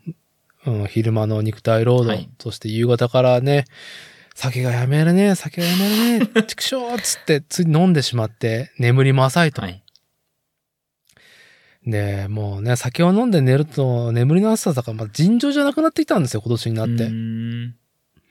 うんもうね、2時3時に起きちゃうんですよ。うんこう、おトイレに行きたいとか言うのじゃなくて、はっつって寝てた。みたいなあ盆休みぐらいかな。あの、なんかさ、寝てる、起きてるの狭間の時あーるじゃん。まあありますね。あの時に、あの、愛のシュプリームがかかるんですよ。え、愛のシュプリームってあれですよね。今のやつですよね。今の、あの、ヒップホップ調のそうそうそうそう、あの、S の、まあ、シンガロンパパラパパパクタイパパラパパっていうのがずーっと、ずーっとエンドレスリピートするのね。いや、疲れてるな。それだいぶ疲れてんな。で、パッて目が覚めるね、瞬間に、チャーミングな翼を引っ提げて登場って頭に流れると目が覚めるっていう。あ、俺疲れてんなって知って時計見たら深夜2時。3、3。これは本当にいかんと思いながら。いかんと思いながら、また、いや、ドラゴンを見ながら酒を飲んでしまうわけですね。そう、のその癒され、癒しときたら、本当に。いいなはい。じゃあ、あの、ちょっとね、今回の収録も、すいませんね。あの、にまだ11時になったってところで、そろそろ締めの方向に行きますけども。お、お二人からはいいですか？え大丈夫ですか？特に？大丈夫です。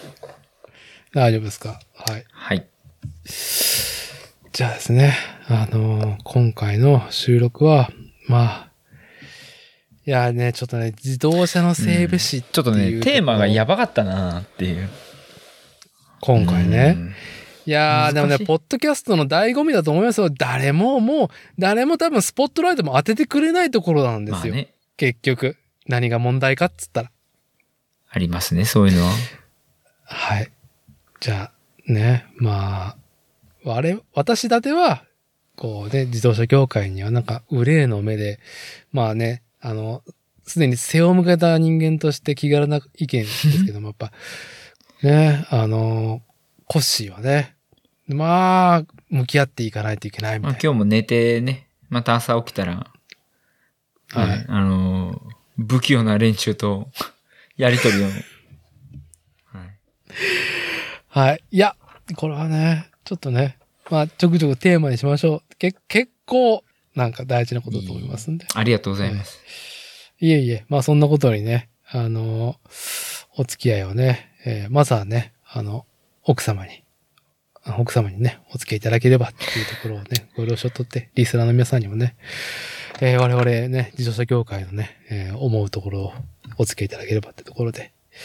じゃあ、今回の収録、えーポッドキャスト番組作例、はい、えー表現、尼崎市のね、自転車スポーツ界隈の好感度ナンバーワンお夫妻にですね、えー世の中の憂いをね、吐き出して、えーお付き合いもらったっていうところで、ありがとうございました。